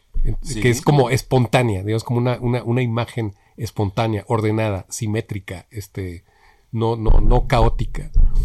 Entonces, para mí, la, la, la, la, el ala de la mariposa podía representar, como una im- imagen de la evolución del universo. No sé si estarías... Estás, es- eh, estás invocando a, a- a Carl Sag- Sagan, que dice no que a Sagan cayó a... ajá, que cada uno de nosotros somos una manifestación única y repetible de toda una historia cósmica. Sí, pero no eres, una, un- no eres una imagen, ¿no? O sea, la, la- el ala mariposa lo que es... a la para hora mí que es me tomo crucial el es que- emoji, eh, que Ah, me tomo la foto, ok. sí, pero esa es otra discusión y no está... no está, está, está, es como una, es como una imagen que está volando, está para, para ver, se está creando un, una, una, una, un estímulo visual. Claro, también puedes decirlo de los pulpos en el, en el, en, bajo el agua, puedes decirlo quizás de muchas otras especies, pero la mariposa a mí me interesa porque además es, está, como en otras cosas que a mí me interesan, está tan llena de, de, de, implicaciones, clichés y lugares comunes, que ahí me seduce mucho trabajar con ese, esa clase, clase de, de cosas, ¿no? Igual como la estrella, ¿no? es como la... la- Entonces, ¿cómo limpias a la mariposa de la idea de la vanidad, de la idea de la belleza, Sí.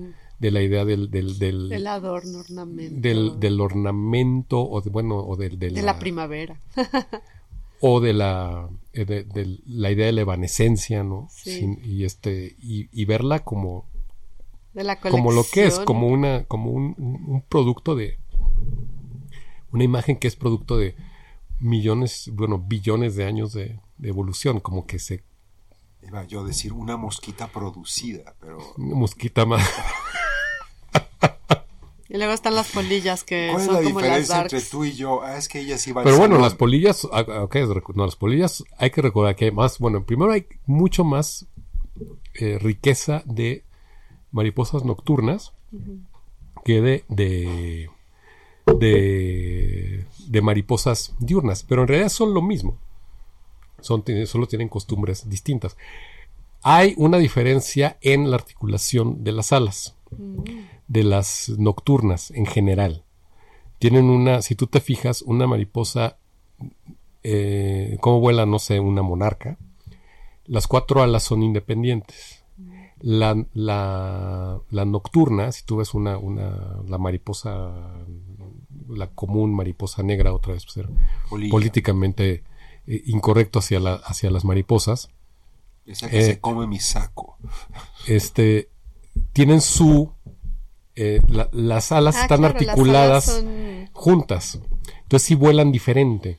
Eh, pero fuera de eso son... Y bueno, hay muchas, eh, muchas especies de polillas o de mariposas nocturnas que no comen, por ejemplo. No comen no, nunca. no comen nada, no tienen su aparato bucal, está atrofiado. Son máquinas de reproducción Solamente exclusivamente. Igual que la oruga es una máquina de alimentación, la, la- el, La el- comer. o sea, la- El es muy bello esto, el ímago, El la, la- ímago. la- la- la mariposa adulta es un ímago, es la imagen. Eh, Mm. Su única, su- muchas de, en muchas especies ya el aparato bucal está totalmente atrofiado. O sea, viven en la Matrix tal cual. Sea, ya son nada más representación. pura imagen. Son No, solo, no. son solo imagen, ok. La son pura imagen de la oruga. No, y bueno, y, este olfato y Bueno, ya están llenas de imágenes este, que sirven para la- metáforas, ¿no? La, el, la- la- el capullo, Ajá. la crisálida. Sí, por eso se, se vuelve como una, como una, estamos asociados, digamos que, que un parte de nuestra, nuestro, el apego a la mariposa viene de que está llena de tantas, Claro. o sea, nos representa tantas cosas, sí, pero no estás viendo realmente la mariposa. Y no hay viaje más alucinante que ponerte con un microscopio y ver las alas de una mariposa. Quería preguntarte si tienes una, una colección de, de coleópteros, por ejemplo. Col- No, No, coleópteros. No, no, no. Pero además, esta, esta idea de No, ni de- coleccionar la mariposa, o sea, ya una mariposa atravesada por un alfiler Ajá. En un marco, Entonces has estado Ya con es alguien otra más cosa. viendo. No, bueno, es otra, quizás es otra, otra de esas instancias de coleccionismo que me llevaron a, a, a eso, ¿no? Tengo una- un video que, que, bueno, ahora no está Ah, sí. expuesto, que es Atlas, que estuvo Sí, expuesto en en el tu Museo de Chopo, que es un viaje, es 2001 dice en el espacio combinado con un, con una, con un viaje por alas de mariposa, ¿no? Son alas de Son mariposa. alas- es como tomar el, el la escena famosísima de 2001, la secuencia famosa de 2001 del viaje del astronauta que se mete al monolito y empieza a ver como estas serie de patrones abstractos que lo van llevando a esta nueva conciencia y donde termina atrapado como en una jaula por el resto de su vida. No, No, no, no, No. es 2001. 2001 es en el espacio. Este, Kubrick.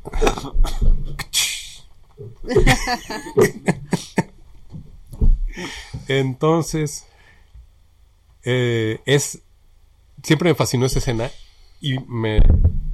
Cuando me clavé a ver mariposas en microscopio para, para hacer muchos otros trabajos, yo lo veía y yo veía un paisaje, ¿no? Veía una, veía una, un mapa, veía una orografía, veías como, veías como todo un universo ahí adentro. Entonces, un hice esa conexión y logré reproducir en miniatura el mismo aparato que usó Kubrick para filmar esas alucinantes animaciones, Oh. que son, es una técnica que se llama el slit scan. Es una técnica de animación o de- de- de formación de la imagen que se usó mucho durante los años 50 y 60. Es lo que hacía que el, el- el- el Enterprise se estirara así hacia el espacio. Es una técnica de, de slit scan. ¿Y que es que- al hiperespacio. sí, vale, hiper- no, no me acuerdo cómo se llama, el Warp Speed. El Warp, sí, sí. El hiperespacio es, es, eh, Han Solo. Pero ahí no sé si usaron slit scan, no creo.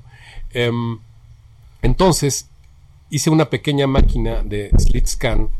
¿Cómo Eh, funciona el slit ca- Slit scan es una- una- un, un- un proceso por el cual es muy sencillo. Es como cuando tú, sacas una fotocopia y mueves la hoja. Ya.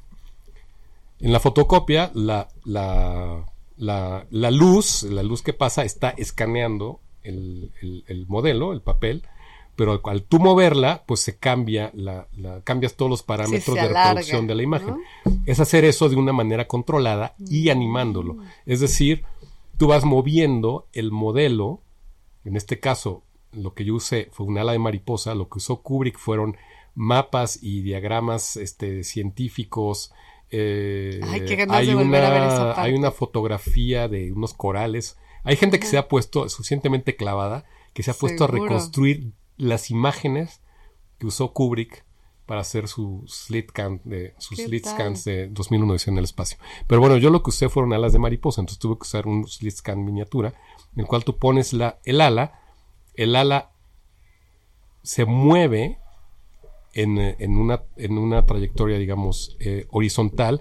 La cámara se mueve en una trayectoria perpendicular hacia adelante y hacia atrás y pasa, la, pasa todo esto a través de una minilla, una reja de un milímetro. Es decir, que la- el campo de la fotografía se va llenando de una imagen que va cambiando, no es una imagen fija.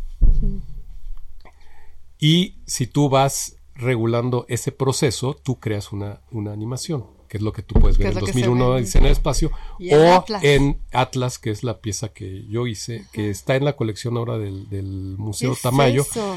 y se va a ver en mayo, la vamos, en, en mayo va a estar una exposición en el Museo Tamayo. Hay que irla a ver. Em, entonces, ¿a qué Yo vino todo esto? Ah, que- de las mariposas. ¿qué es esto? sí. Cuando la vi, porque Yo estoy además pensando el día que amaneciste deciste, y di- dijiste, tengo que hacer un slit scan para Sí. retratar el ala de una mariposa. Bueno, me tardé mucho en encontrar la manera de hacer un slit scan.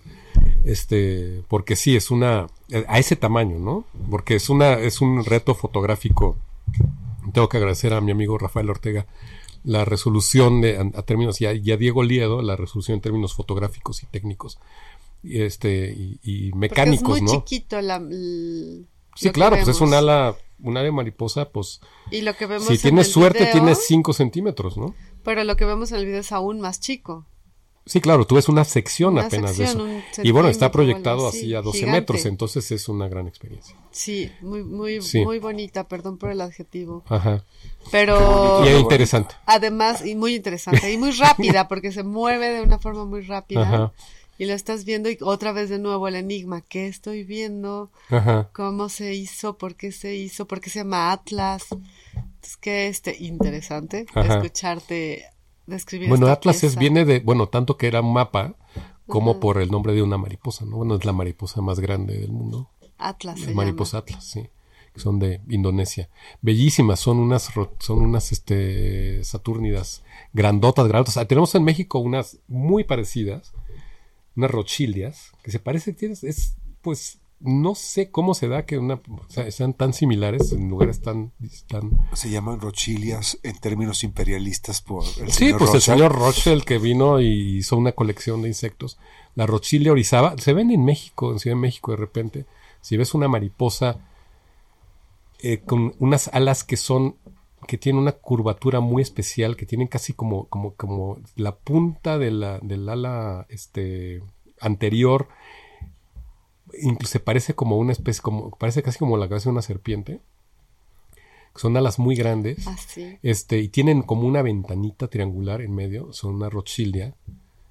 Rochilia orizaba, hay otros, muchos otros géneros, muchas otras especies de Rochilia, pero son muy parecidas a las atlas. ¿Y no pero bueno, tienes una colección de mariposas? no, entonces? pero no, no, no. ¿Cómo No soy fetichista qué? en ese sentido, no soy, no ¿Cómo soy muy qué? como, como, Es parte de un proceso, más bien. sí es parte de un proceso. O sea, tengo mi colección de alas que uso para, Para tus para la- piezas. pero no, no Para soy, no soy como, no colecciono cosas. O sea, libros sí.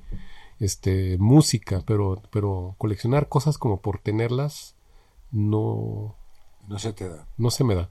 No, no tengo ese, ese apego.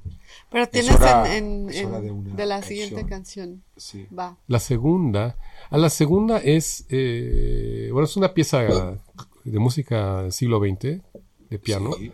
Eh, bueno, ah, yo so- so- tengo afecto por la música de piano, soy pianista amateur en los Eres momentos que puedo. pianista. Bueno, me- no, no soy pianista, digo, soy, me gusta tocar el piano, no soy pianista. Te hacen tocar en las reuniones. Me hacen tocar, no, tampoco, ¿Qué te- no lo es haría. tu- ¿Cuál es tu estrella? Que quieren mi estrella de piano. Ajá, ¿cuál es tu pieza estrella? Pieza, estrella. Mm, no, no tengo, no, no, me conce- no, es so- así no- de que me encanta tocar las, gino, las. Este, no, como que voy, o sea, creo que para mí, pues sí, tocar Bach es el... Tocas las Goldberg Variations y esas cosas. Estoy tratando, mira, creo que tengo un proyecto quizás en unos 20 años de tocar las Goldberg ¿En Variations. serio? Estoy en la tercera. Wow. Bueno, no en orden, O ¿eh? sea, Porque sí la, las porque como, tocas. bueno, la- el área, ya la, ya, sí, la- el área, Pablo, la 13, eres un estuche de monerías. eh, creo que es la 13, la 18, o sea, la, ¿No la, es la giga. eso? Una vez que sabes leer bien, Ya no tanto. mira, El- tuve una excelente maestra de piano. Mm, tardíamente, yo empecé a estudiar piano a los 32. Onda. Dije, yo tengo que aprender esto. No me va a sí quedar con las ganas. No, que tuve una excelente maestra de piano, Irina Shishkina, que es Una maestra. Miracle Worker, sí, a, los- a esa edad. Miracle Worker, sí, como, como piano. Helen Keller, sí, de- como de, sí. Este, y tomé seis clases, seis años de clases con ella. Ya después familia, niños, ya ha sido muy difícil. Pero, pero sí me doy cuenta que sí me dejó sí, como, como una enseñanza, sí. Pues claro, tocando sólida. las Goldberg Variations. Pero bueno. decía de broma. Eh, eh, es una, la que vamos a escuchar es una pieza de, de una colección hermosísima de piezas de piano de Leos Janacek, no sé si la conoces, que se llama... El título en español es difícil de traducir, sería como el camino... En inglés es An Overgrown Path. Como un camino eh, desbordado. no, Sobrecrecido. no sobrecrecido, como Pero- que estaba ahí, parecía, pero ya se, ya creció la hierba y lo tienes que volver a caminar. Y es una selección, es una, es una colección de piezas bellísimas, todas como con, con títulos que son muy, muy personales. Y esta que, que escogí, que es una pieza súper, muy sorprendente porque junta como, es como la imagen de una, de, de- de- de una sorpresa, como de una, de una, de, un- de una condición como de, de sorpresa y azoro. Y se llama el, el, eh, el búho ha escapado del granero. Es ¿Dónde Leo? Janacek, eh, el, el camino recrecido. Escuchémosla. Vamos allá. Pablo Vargas Lugo, aquí apenas es miércoles. Todavía no es jueves. Disculpen.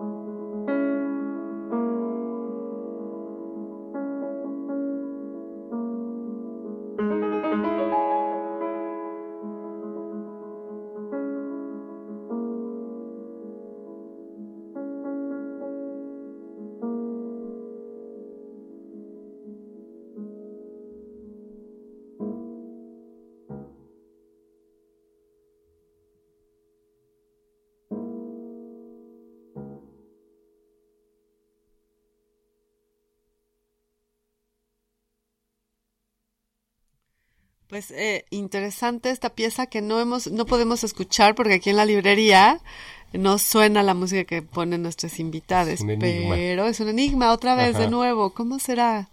¿Qué, habrá sido de la lechuza? La lechuza. En el granero. Espero haber, espero haber escogido la, el, track que era, ¿eh? Pero bueno, este, si hay alguna corrección, lo se los puedo enviar este, Así que pianista, no te quedaste con las ganas. No, bueno, que creo que la, aprender a leer música para mí sí fue, bueno, creo que es, es, bien importante, es como un lenguaje, ¿no? autocontenido, autocontenido y que te habla también de una acción, ¿no? Es un lenguaje que te llama a hacer una, acción, de tocarlo, ¿no? Sí. Entonces, eh, al principio puedes siempre, leer música siempre puede ser, sobre todo si empiezas tardíamente, un poco intimidante. Eh, ¿Qué sucede en la mente de quien sabe leer música? Empiezas ta, ta, ta, ta, ta, así como cuando un niño lee. Pues sí, un poquito, es como saber, este, saber llevar el ritmo y, entender qué, qué, qué, está diciendo ahí, entender la, la, la, intención. Si es, o sea, obviamente hay que ser. No, no me considero un músico, pero digamos que como, como un amateur de, valoras y, atesoras los momentos en que entiendes.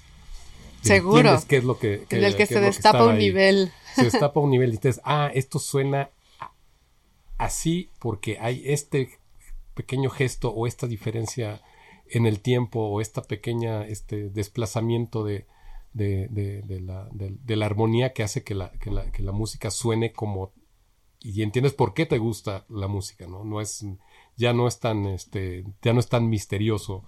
Eh, sí, ya no es este golpe estético que solamente existe. Sino que ya entiendes cuál es la, la, qué está sucediendo ahí adentro. Y bueno, que a mí, este, creo que es un, pues entender ese lenguaje creo que es una, una manera también de, de, abrir la, la, mente, ¿no? sí, que si habla este, este, esta inquietud tuya de tus procesos, ¿no? Que están en este universo de mundos creados por por Pablo está la música, está el, el cosmos, ¿no? Está eh, el cosmos y sus fenómenos, ¿no? Más bien, fenómenos. Podemos pensar en patrones, por ejemplo. Patrones, sí, claro. Sí, que se ligan con las alas de la mariposa y las alas de la mariposa de algún modo tiene que ver con, con este atrapamiento del jaguar. Ya regresaste al jaguar. Hablando de patrones. ¿Ves? Volvemos al jaguar. Que sí, no, me, me gusta mucho porque hay un, hay un, hay un, un poema, creo que de, López Velarde, que habla de este tigre enjaulado que hace ochos, ¿no? Infinitos con la pata y que está golpeando todo el tiempo con la cola el barrote y que se lastima la cola a fuerza de golpes.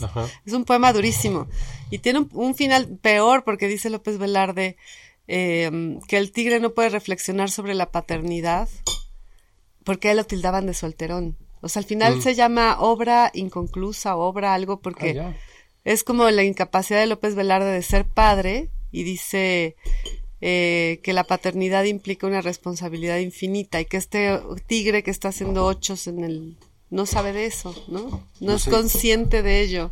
No se llama Suave Tigre. No, No. se llama obra obra maestra, creo, obra inconclusa, no me acuerdo. No, hay- Pero- hay otra. Este, está el cuento este de Borges, ¿cómo se llama? Sí, el, Del- ti- el tigre de oro. No, el ¿no? de Oro de la escritura tigre. del jaguar, Ah, la tintura del jaguar. que es el esta ¿Cuál es? que es esta narración está en En ficciones. creo que está en ficciones. Es de un es una, una ficción de un de una un prisionero, no sé si es un sacerdote en el maya que está en una preso en una en una jaula junto a un jaguar que está en una jaula también. Mm. no creo si es un calabozo, una jaula, pero el caso es que le está viendo a este jaguar que está ahí junto a él, que está también este, enjaulado, y pasa el tiempo, pasa el tiempo y pasa el tiempo, y él es- se queda viendo al jaguar y al jaguar y al jaguar, y, y al final entiende la escritura de la piel. Hay jaguar una escritura en la que hay piel. una escritura en su piel. Entonces hay llega como una iluminación, ¿no? Y ya no tiene por qué salir porque entiende el universo. Es muy bello eso. de la- en- en- no, no creo que Borges tuviera la mínima idea sobre la, la epigrafía maya, ¿no? Pero, pero en, en la epigrafía bueno, en la, en la escritura maya, las manchas del jaguar son muy presentes. Están en muchos jeroglíficos, o sea, en, en- en- eh, hay estos caracteres de número, ¿no? O sea, tú sabes que en, la, en la escritura maya están, bueno, desde los caracteres el 5 y el 8, Sí, las ¿no? Que barras podemos- y los las barras y los puntos. pero también hay los números, eh, no me acuerdo ahorita cómo se llaman, que son como máscaras. Ujú. Entonces cada, tú puedes encontrar numerales que son, que son caras, ¿no? Y muchos de ellos tienen la- la- la- las manchas del jaguar y muchos, eh, muchos eh, El cero eh, maya. jeroglíficos tienen manchas de jaguar. No lo sé. es- No, no tiene, especulando. el cero Yo- no tiene manchas de jaguar, pero hay muchos que tienen manchas de jaguar. ¿Habrán, habrán sabido descifrar? ¿Habrá una escritura en las manchas del jaguar? Bueno, que los Yo creo que yo, o sea, me hace pensar, o sea, yo estoy seguro que no, es- no, es- no he leído de algún mito al respecto, no lo tengo así fresco, pero estoy seguro que la, la idea es que si el, el maya, el, el- la, no, o sea, no puedo citar un mito en específico al respecto, pero sí entiendo que la idea es que el jaguar, las manchas del jaguar son una escritura, son, dicen, deben decir algo, ¿no? Pues son tan específicas, tan variadas, tan... eh, El eh, jaguar querrá decir algo. tan, eh, tan nítidas, ¿no? Que algo tendrían que decir. Y te, sí, pues, porque es una variación, cada mancha es diferente, ¿no? Es un proceso. Sí, sí, Sí, como las jirafas, las mariposas, sí. los pelos de las barbas. sí, son, sea, eso es, digamos que si lo ves así en términos de un proceso biológico, son como núcleos de, de, de, de, Melanina. de- de melanina. Exactamente. Bien dicho. Habrá escritura en las manchas del jaguar. Sí. Qué buena Son, pregunta. son ya nos núcleos de dejaste- melanina organizados de una manera específica que hacen el efecto de esas. Ya nos dejaste. Me acuerdo también mucho de esta frase de Borges que decía, no esta frase, sino esto que decía Borges, que era que el amarillo nunca le fue infiel y él se refería al oro del tigre, de cómo el tigre en cautiverio va perdiendo vida, ¿no? Está flaco, está ralo, pero no está, no pierde el amarillo su, su color y decía, el amarillo nunca me fue infiel porque fue el último color que vio al enseguecerse. Ah. Ajá. Sí, mira, tú y Borges. Pero entonces tenemos, ya, ten- ya agregamos un, un tema más al, al universo de los mundos creados por Pablo Vargas Lugo. No, la pues bien escritura del jaguar. Universos paralelos entre la conceptualización de Borges y todas estas Ajá. tardes en las que iba construyendo eh, sus relatos y la manera en la que Oro más tú construyes tus oro instalaciones, oro, para no decirles relatos, en esta, Sí. en esta necedad mía de pensar que eh, el arte se ha convertido en la nueva narrativa. ¿No era ya antes? ¿Nunca fue narrativa el arte? ¿No Sí, todo era Sí, narrativa? pues, ve la capilla Sixtina, es ya un lo cuento. dijo Paul Ricoeur, no me acuerdo dónde. Ajá. Todo es narrativa. Paul Ricoeur. Sí, todo es cuento. Sí, Todo bueno, puro pero hay cuento. grados, ¿no? O sea, como hay, hay, hay, hay, hay grados de, de narración, ¿no? Las Sí, pruebas de hay las énfasis. Hay énfasis distintos en la, en la narración. No, y hay veces que ya se elimina la narración para solo mostrar polvo de colores, ¿no? ujú. Eso en sí mismo es una narración. de todos Ah, volvemos y como en absoluto. Bueno, pensamos, o sea, pensamos en Es palabras, otra vez en 2001. símbolos, ¿no? Símbolos. Llegando hacia... Oye, si los jaguares tienen su narrativa propia plasmada en sus manchas, pues todo es narrativa. Tienes razón, Polens. Tienes la ¿Y verdad ¿Por en la boca. ¿Por qué va a ser narración? ¿Por qué va a ser narración? ¿Por qué ¿Por la no es escritura va a ser poesía? ¿Por qué no es poesía? O música. O música. La Exacto. música, la música sí es un impacto estético que no necesariamente, de hecho cuando es narrativo es cho- chocoso, ¿no? Así de Sí, hombre bueno, hay- hay paseando, una, hay una discusión decimonónica hablando de... hablando de, sí. Uno tiene problemas con la ópera, digamos. ¿Qué dice la discusión? Ajá. Bueno, hay, hay toda esta la música pro- esta discusión en la música programática, ¿no? Este y su su derivación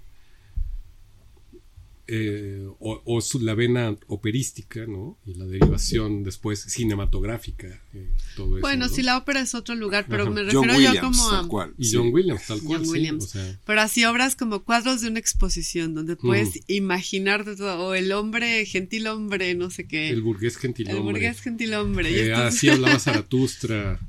Este, Más allá sí, de la sí, ópera, claro, la ópera sí es una narración. Ajá, sí, la ópera tal cual es una. Pero estas piezas musicales que evocan escenas que dices, ah, ¿por qué me ponen a alguien viendo pintura impresionista en el título de esta pieza? Sí, bueno, hay, hay unas que son increíbles, o sea, la Sinfonía Fantástica de Berlioz, Ah, sí. Sí. que es una un cuento, una historia de, de, de- de- desfogue, delirio, muerte, este, celos. Pero eso sí es toda una es- pieza. Eso es todo un cuento, es como... es, in- es Sí. alucinante, ¿no? Como Saint Saint también, ¿no? El carnaval de los animales, o esta de las calaveritas, sí. Que sí, Ah, tienes todo un suena- cuentito ahí, ¿no? Sí, está más. más, Bueno, este, es más, este, más para niños, pero es un es más, cuentito. este, es como un cuentito. Ajá. Sí, la, la, la, la- el, el- digamos que ahí el reto es que la, la música supere a la, a, la, a la narración. No sé, creo que hay grandes compositores que han jugado con la narración sin, sin, sin que se necesite la narración, o sea, como Sí. en Mahler, ¿no? Que sí, hay, una- ¿Cómo hay- como de repente hay una especie de narración ahí, pero está totalmente opacada por, por el evento musical, no lo necesitas. ¿no? Es una manera de escribir a Mahler, justamente. El evento musical. Ajá. Es como el antecedente de Led Zeppelin, tal cual. ¿Nunca has leído el libro de Adorno sobre Mahler? No. Es una lectura increíble. Sí, la, la interpretación de Adorno, la, la- la valoración de Adorno sobre Mahler es muy, muy, muy importante. Si te gusta Mahler. No, sí. Ajá. sí. Bueno, es que yo soy. no es este, algo que consuma afecto. todos los No, días, soy- pero eh, sí, cons- sí. Consume Mahler. Es, eh, es notable. Es no- muy notable. Yo llegué a Mahler por el cine, de hecho. ¿Sí? ¿Por qué? La película. ¿Muerte en Venecia? ¿O la película, la de Ken, de Ken Russell? Sí. ¡Oh, locura! Esa película es tremenda. ¿Qué película es? Se una llama- película. mal- bueno, Ken Russell. ¿Sabes quién es Ken Russell? Sí, este, ci- un cineasta inglés, left field totalmente. O sea, hacía las películas más insólitas. La más convencional de Ken Russell es que Estados Alterados. Sí. Tiene Estados Alterados, pero luego tiene. Eh, ¿Cuántos son? ¿Tres, cuatro biografías musicales? Una de Tchaikovsky, The Lovers, Ujú. Mahler y Listomania. Listomania, sí. Y tiene. Él hizo. Él hizo Tommy. Él hizo Tommy. Él hizo sí. Tommy con The Who. Que, ah, bueno, a mí no me gusta. Y bueno, tiene The Devils, que es sobre los demonios de Ludón de Aldous Huxley, que es una ¿Qué película tal? rarísima. Muy psicodélico, Ken y bueno, pero él, Ken Russell, en estas biografías, pues mezcla tiempos, mezcla imágenes. Y bueno, la de Mahler, que es. es difícil de digerir. Este, pues mezcla todo el, el asunto de su, de, su ser judío convertido al cristianismo, eh, lo- el nazismo, la esposa como una, Alma Mahler como una dominatrix, Sí. este, es unas una- escenas realmente Ay, hay que verla. alucinantes. Sí, no, nada que ver con Muerte en Venecia, ¿no? De, No, no, no. no, no, es como otra. Pero bueno, sí, como captura la intensidad maleriana. Hay que verla, tenemos mucho que ver Sí, esta pues, semana. yo la vi como a los 17 años, Ajá. es como la, la edad propicia para ver este tipo de cosas. Ajá. decir, ¿Qué es esto? ¿Qué es esto? está no? Sí, pasando? Ken Russell estaba loco. Luego hizo esta de, hizo de, de, de- la de, este sobre un cuen- una, una novela muy oscura de Bram Stoker. La guarida del, del, del gusano, del Lair of the White Worm. The Liar of the White White Worm. sí. Hizo una película y luego hizo también la de, esta donde salía Julian Sands, que es sobre el difunto Julian Sands, que es sobre eh, la noche en que Mary Shelley escribe eh, Frankenstein. Frankenstein. ¿Cómo se llama esa película? No tengo el Tiene una dato este filmografía súper interesante, pero es un como que está, como que es incorrecto de todas las maneras posibles. Pero bueno, no, ahí la, tú no la llegaste- escri- no la escribió en esa noche de todos modos. La bueno, empezó la- y luego siguió. Bueno, es como sí, el como- mito, igual hay un mito ahí, pero, pero este, sí están, salen como Shelley y Sí. Byron y Podríamos deshacernos de Shelley y de Byron, de hecho, y quedarnos con, con, Mary, Mary Shelley. tal cual. ¿no? Si ella encarna la idea, la modernidad y el romanticismo de una manera impresionante, del igual que, que el Moby Dick, pero en, en otro lugar Mm, completamente. claro. Ujú. Novela favorita. Sí, Moby Dick o Sí. Ah, Frankenstein. yo adoro Moby Dick. sí Moby Dick es increíble. Sí, sí, sí. Es, es, es arte conceptual, Moby Dick. Sí, Es- no, o sea, no, no. Todo Un está- capítulo sobre el blanco, ¿no? La parte del ojo. Sí, el Sí, ojo, es de, bellísima. sí, de, bueno, y la, esta de si es un pez o es un, ¿cómo dice? Sí, por, de por qué es un pez, ¿no? Estaba la polémica de si la ballena es un pez. Sí, no, nunca, nunca aprendí tanto de barcos sobre uno. Nunca aprende uno tanto de barcos y navegación como con Moby Dick.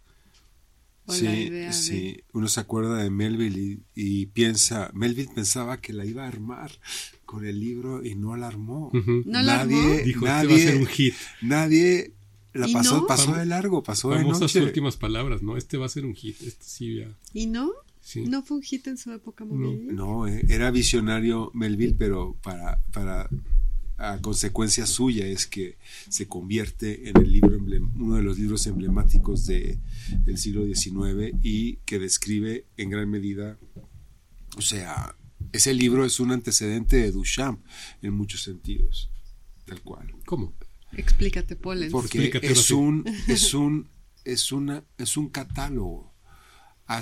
Hace toda una serie de, de anotaciones y de descripciones y de, de minucias y la narrativa queda como relegada. La ballena parece casi como una forma de deidad, como la, como la, esta cosa de aparecerse. Como la novia. Y eh, eh, eso mismo causa esta controversia entre Buey, sí me está contando un cuento, pero yo no sé si me está contando un cuento. Hay una, una narrativa que se va rompiendo y se va construyendo como por momentos y por estratos, como en un proceso. Por eso lo pienso que es un Y en- entonces de- como Duchamp, Duchamp. por estos fragmentos y pedazos. ¿O Es como, una, es como un cuerpo orgánico que está construido eh, y eh, por una serie de elementos que además es algo que él se hace gala de separar para que tú puedas ver todos los estratos diferentes. ¿no? Hay, hay autores que sí, todo está como armado en términos orgánicos, pero aquí todo es Mm, claro, es, es, es, es, es el objeto, Ajá. es, es Moby Dick como un objeto, ¿no? En última instancia, Moby Dick es eso y eh, eh, no tienes que leerlo para saber que lo es, aunque si lo lees te das cuenta que lo es, que es un objeto en ese sentido. Ok. No sé, Polen, si tu obra, bueno, aquí claro. ya haci- haciéndote la entrevista a ti un poquito de tu no, disección de aquí. Moby Dick.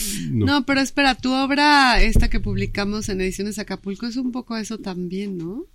La cetacea. Ajá. Sí, es como esta disección del movimiento, del sonido, del... ¿Te, te refieres más bien como, al- Espacio. como al, al- al- al- a todo el proceso que está este Desarticulado. Desarticulado. Sí, que ves, sí, es como esta metáfora de, de, es muy, de que ve- está un elefante, ¿no? Y entonces una persona solamente puede ver la trompa y entonces otra solo ve el ojo y otro solo ve la cola. Entonces cada quien le preguntan cómo es un elefante. Bueno, es una cosa larga y gris que es arrugada y el que ve el ojo dice, no, es una cosa luminosa, ¿no? Entonces cada quien describe un elefante diferente porque todos están viendo, nadie está viendo el elefante completo, sino solo estas partes, ¿no? Es un poco estas escenas, ¿no? De Moby Dick. Sí por eso Es como pasarla- es otro lugar, de hecho, sí. Supongo que eh, en ese sentido sí, pero no es que, que no que sea parcial, que es, es como más bien el, el asunto del elefante es que no tenemos el, no tenemos la versión de los hechos, solo tenemos Sí, lo que vemos. Solamente Sí. los pedacitos que Y vio. el Moby Dick es una caja que articula todo un universo, Un universo, en sí. ese Ya. sentido. sí que está desde las estrellas no cómo son las estrellas El blanco. el mar. blanco todo el proceso toda la arquitectura del barco no Sí, el barco. y, y ya y pues ahí se van tejiendo los personajes ¿Qué y- tal? De y- cierto modo, Moby Dick es un poco como, como todo tu universo. Es igual como empieza llamadme Sí. Ismael, pero Ismael desaparece. Ajá. En cierto momento Sí. Sí, se ya, no, una vez, ¿no? ya Sí. no está Ajá. y se convierte en una narrativa coral o una narrativa Una impersonal, vocación. en una distancia que se hace al respecto. Pero bueno, yo, yo vivo fascinado sí por, por ese libro.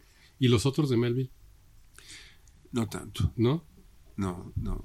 El Estoy, de- estoy es- muy mericondo, así como de, ¿cuál es el libro de Melville con el que te vas a quedar? Bueno, Pues sí, obvio, pero, pero el, el este donde, ¿cómo se llama?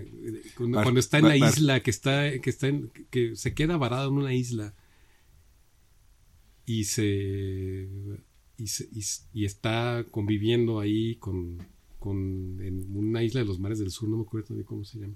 ¿Cómo se llama ese libro? ¿No te acuerdas? Que es, es muy bello, es muy bonito, como Ay, muy yo no me acuerdo. Yo que No, tengo no datos como de- la, la punta de la lengua hoy no. Este, Porque está Moby Dick, está, preferiría está no Billy hacerlo.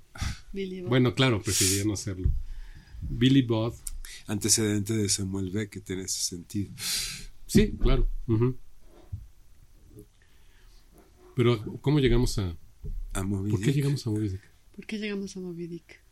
No sé, debe haber sido... Por No, fuiste que- tú, Poles. Tú siempre hablas de lo mismo. Ken Russell Moby podía haber hecho Moby Jorge Dick. Rivero.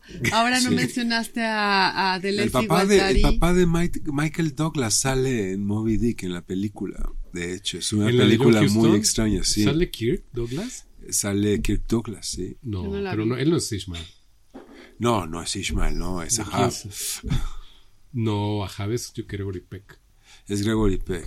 Ok, estoy No, confundiendo. no sale entonces, Kirk Douglas. No, no, no. Sale Gregory Peck y sale Richard Basehart, que era el que salía del almirante en... Dos 20.000 leguas. No. Digo, no, el viaje al fondo del mar. al- Bueno, eres una enciclopedia cinematográfica, Pablo. Te es la única todas. película que me que- es que pero sí son la- sí yo hace poco vi la película de Moby Dick y pues sí no hay película que le haga justicia a Moby No, Dick es imposible No hay. No. no esa sí está imposible No hay. ¿No? Imposible. Ni no hay ni habrá casi, casi. Hubo incluso una iniciativa en Estados Unidos que habla mucho de esta como ceguera axiológica por parte de los gringos, Ajá.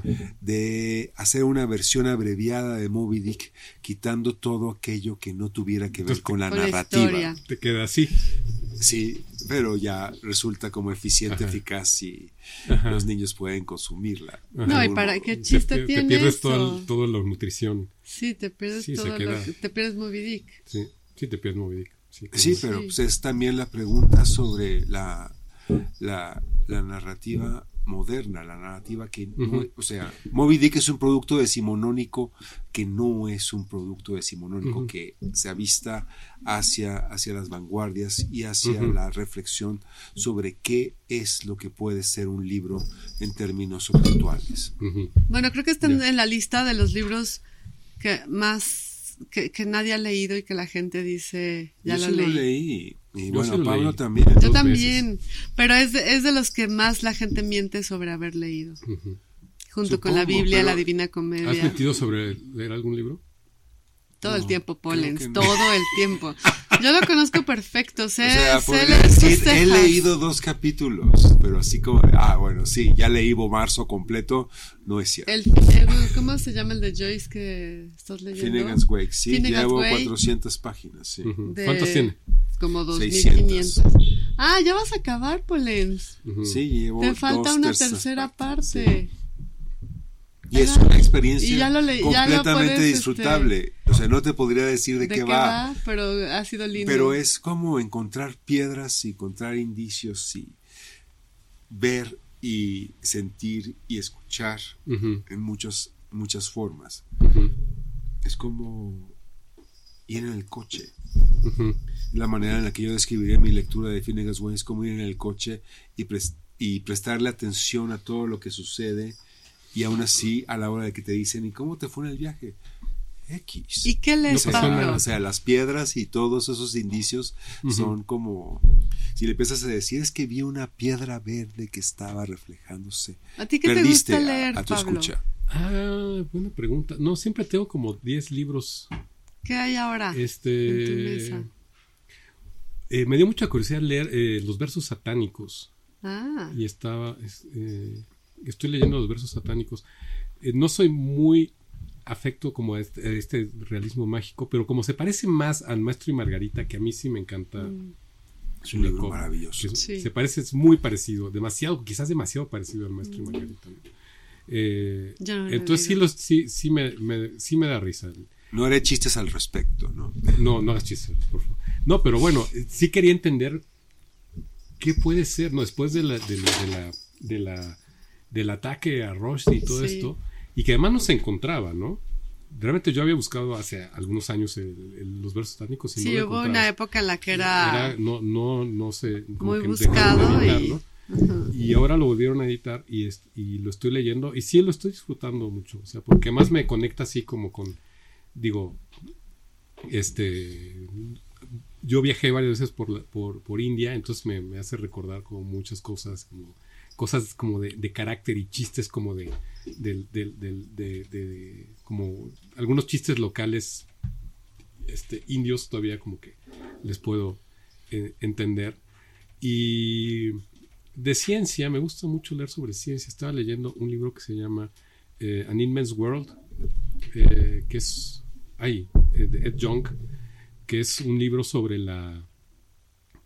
que empecé a leer a propósito de una, una residencia que voy a hacer pronto en, el, en, el, eh, en, eh, en Panamá, en el Smithsonian, en el Instituto de Investigaciones Tropicales del Smithsonian, en torno a los murciélagos. Em, entonces, hablando de audio, voy a ir a grabar murciélagos y a filmar murciélagos. Entonces, pues eh, me recomendaron leer este libro para entender cómo, bueno, es, es un libro de divulgación, eh, pero te habla de todas las maneras de percepción animal de las cuales no tenemos la más Qué remota idea. Desde la de tu perro, ¿no? Hasta la de Es algún un mundo distinto, escarabajo sí. es un mundo distinto, ¿no? O sea, ¿por qué el, o sea, cómo huele un perro? ¿Cómo, cómo te podrías imaginar este universo olfativo de, debe que ser tiene maravilloso, un perro? ¿no? Eh, o los colores de los pájaros que no podemos o el canto de los pájaros, por ejemplo, el, el, el El ritmo. lenguaje, que tiene el lenguaje. No, pero el ritmo del canto del pájaro, o sea, el, el- el- los pájaros cantan a un ritmo que nosotros no podemos ni siquiera percibir la cantidad de sonidos que hay en un trino. ¿Qué tal? Que para un pájaro es una, es, es lo que distingue nítidamente, ¿no? Como una, lo que nosotros oímos como un sonido como continuo, digamos, como, como un, como, como una, eh, una masa de sonido, un pájaro lo puede distinguir como una como una este como una serie de sonidos discretos y, y, este y, contenidos en sí mismo ¿no? Qué Entonces, maravilla. es un libro muy interesante otro libro que estoy leyendo es eh, de ay, se me va su nombre perdón del, del autor un libro sobre los números primos sobre la búsqueda de números primos So, bueno todo el enigma de cómo es que ¿Hay números primos? Hay no, es que, No, bueno, los números primos son un ¿no? misterio. El patrón, Sí. exactamente. ¿Qué patrón siguen? Porque es imposible a la fecha saber dónde va a aparecer un número primo. Sí. Exacto.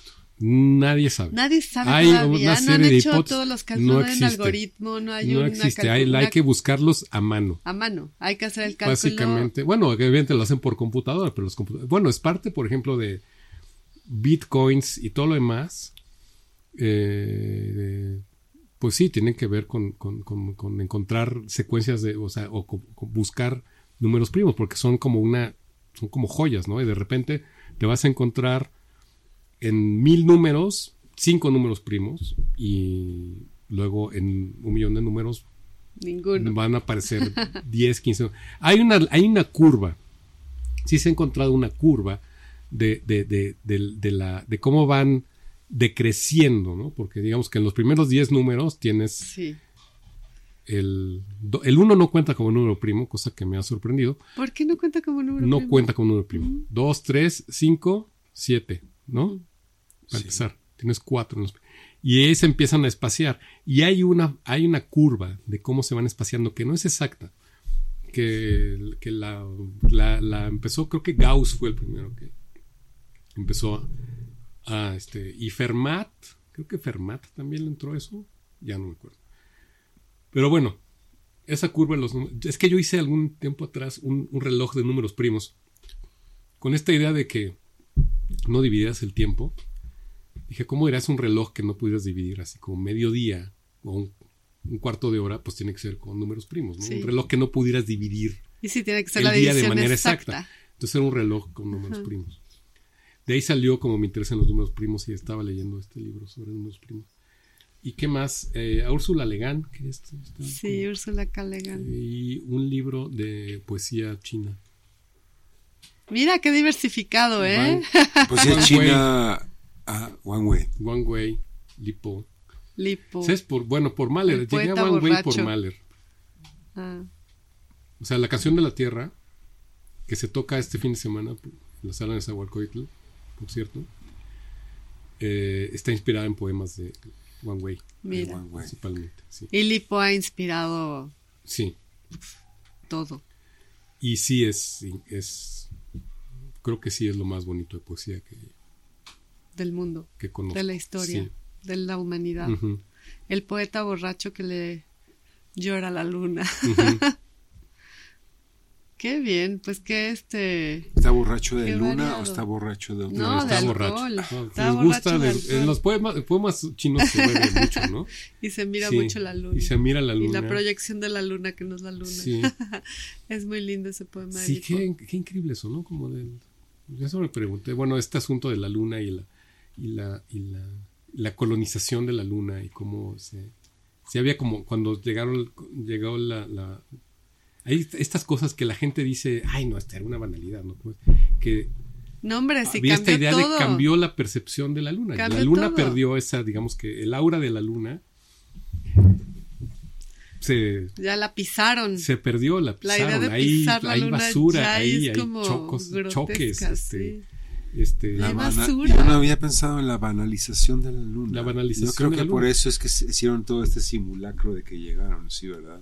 No, y bueno, Para- para cambió todo, banalizarla. ¿no? Sí, de sí. repente todo se volvió espacial y todas las letras eran, este, pues nace Star Wars y Kubrick todo eso, hizo ¿no? 2001. Kubrick, Kubrick hizo 2001 y luego filmó el alunizaje. Exacto. dicen, Sí, dicen. Sí, eso es lo que Sí. nos dicen. ¿Qué, di- Sí, qué ¿qué creen tal? ustedes que sí? Ahí, por supuesto. Bueno, Sí, ¿verdad? Lo que había esta teoría, ¿no? Bueno, ¿tú has visto esa película que se llama, hay un documental increíble que se llama eh, Quart- Room 238? Ok. En el, en el resplandor, el cuarto donde, tiene, donde le dicen, a, le dicen a- al niño, ¿cómo se llama el niño del resplandor? Ah, No, mi Red memoria... Red. Red Este, le dice el cuarto que no puede ir es el cuarto 238. Y es donde está la, la, la, la mujer esta en, el, en, en la bañera, que, Ajá. el- que se le aparece y luego quiere seducir a Jack Torrance. Em, y hay una película ¡Qué miedo! sobre... Sí, ¿verdad? Se me Sí, qué miedo. Sí, da miedo. En la cual todos los conspiracionistas fans de Kubrick tratan de desenmarañar todos los enigmas dentro de The Shining, que según ellos se refieren, según algunos de ellos, se refieren a las culpas de Kubrick por haber filmado el alunizaje. Entonces, Se quería, que el este- 238 se refiere al, al lugar de donde, este, de donde eh, Se filmó. se- no sé, de- despegó, despegó el Ah. Apolo 11, ya no recuerdo bien, pero hay como toda una serie de teorías en torno a cómo construye Kubrick el espacio del hotel, cómo hay toda una serie de, de incongruencias espaciales en el hotel y de, y de pistas que te hablan de que él te está diciendo, él te está diciendo, confesando, que él que filmó, él filmó. el alunizaje. Aparte también de que otras teorías que hablan que, que el- The Shining es una, una, una película sobre la exterminación de los pueblos nativo amer- nativos americanos o sobre la situación de la, de la población afroamericana en Estados Unidos, porque bueno, el, el- el- el- el cocinero... Llega a que, Ajá. ¿Cómo? llega a que lo maten, de hecho. Llega a que lo maten, pero también tiene. Cuando filman su habitación, tiene unos pósters así como de Black Power y unas mujeres así. Este, la habitación de, él es como una. Creo que tiene sábanas moradas, o sea, es como una, im- una imagen como de, cultura afro muy, muy, muy cargada. Y este. Y entonces hace, hace, bueno, hacen como una, revisión de todas estas teorías sobre qué es lo que decía Kubrick en The Shining sobre este asunto de la luna. Oigan, me están avisando que son 9.15. Sí, en el futuro el habrá, habrá, habrá teorías sobre qué, qué nos quería Pablo. decir Pablo Vargas Lugo Vargas con esta u otra. ¿Dónde dejó todas esas señales?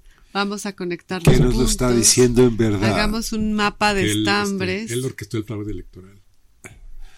Bueno, eso ya lo dijo él. llega. Yo no he dicho nada al respecto. Pablo, esas son grandes declaraciones. Grandes declaraciones. Pablo, Pues vámonos, ya la música. Gracias por estar aquí con nosotros hoy. Gracias a ustedes. Podríamos extendernos. Podría, bueno, ya nos estábamos extendiendo, ¿eh? Con razón yo ya veía nerviosos a todos, a todas, todes. O sea, ya Enrique se salió, Emanuel daba vueltas por allá, Ale no, Ale estaba tranquilo con sus audífonos. Los gatos sí. Los gatos ya estaban, ¿Con pues qué- bueno. ¿Con qué nos vamos?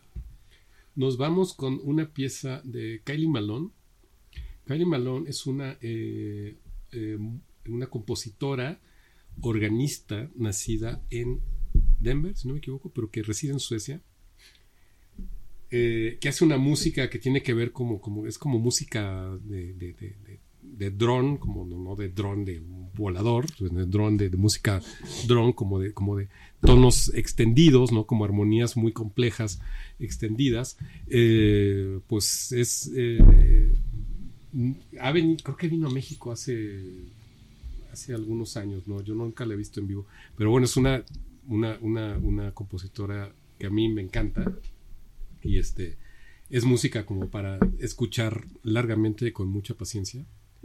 Y altamente meditativa y como una, como una intensidad como armónica muy, muy interesante. Em, y bueno, espero que sea una buena sorpresa para, para muchos. Pues les dejamos Yo con esta pieza para sí. escuchar largamente. Vámonos, Ricarda, Selvo, Vámonos, o como Selvo. te llames. Muchas gracias. Buenas noches. Al contrario, muchas gracias, Abur. Pablo. Gracias, Andrea. Gracias, Emanuel, en las redes. Gracias, Ale, en la producción. Y nos vemos el próximo miércoles, porque apenas es miércoles, Polens. No es Octavia, No es Alejandro, no es Eusebia, tampoco Eduarda, ni Ricarda, ni Armanda. es Antonia. La voz de Antonia. Es Antonia. La voz de Antonia. Esa voz. Oye, ¿por qué Antonia, eh? Porque no es Antonia. No, Polens, es por la librería. Esta es la radio de nuestra librería, Antonia, la oficina del libro. Somos una librería en la colonia Condesa con libros increíbles y extraordinarios de segunda mano, pero muy bien selectos. Muy bien selectos. También tenemos talleres, Y café. eventos, lecturas y sobre todo radio. Estamos en Antonio Sola 67A en la colonia La Condesa. voz de Antonia, la oficina del libro. La voz de Antonia.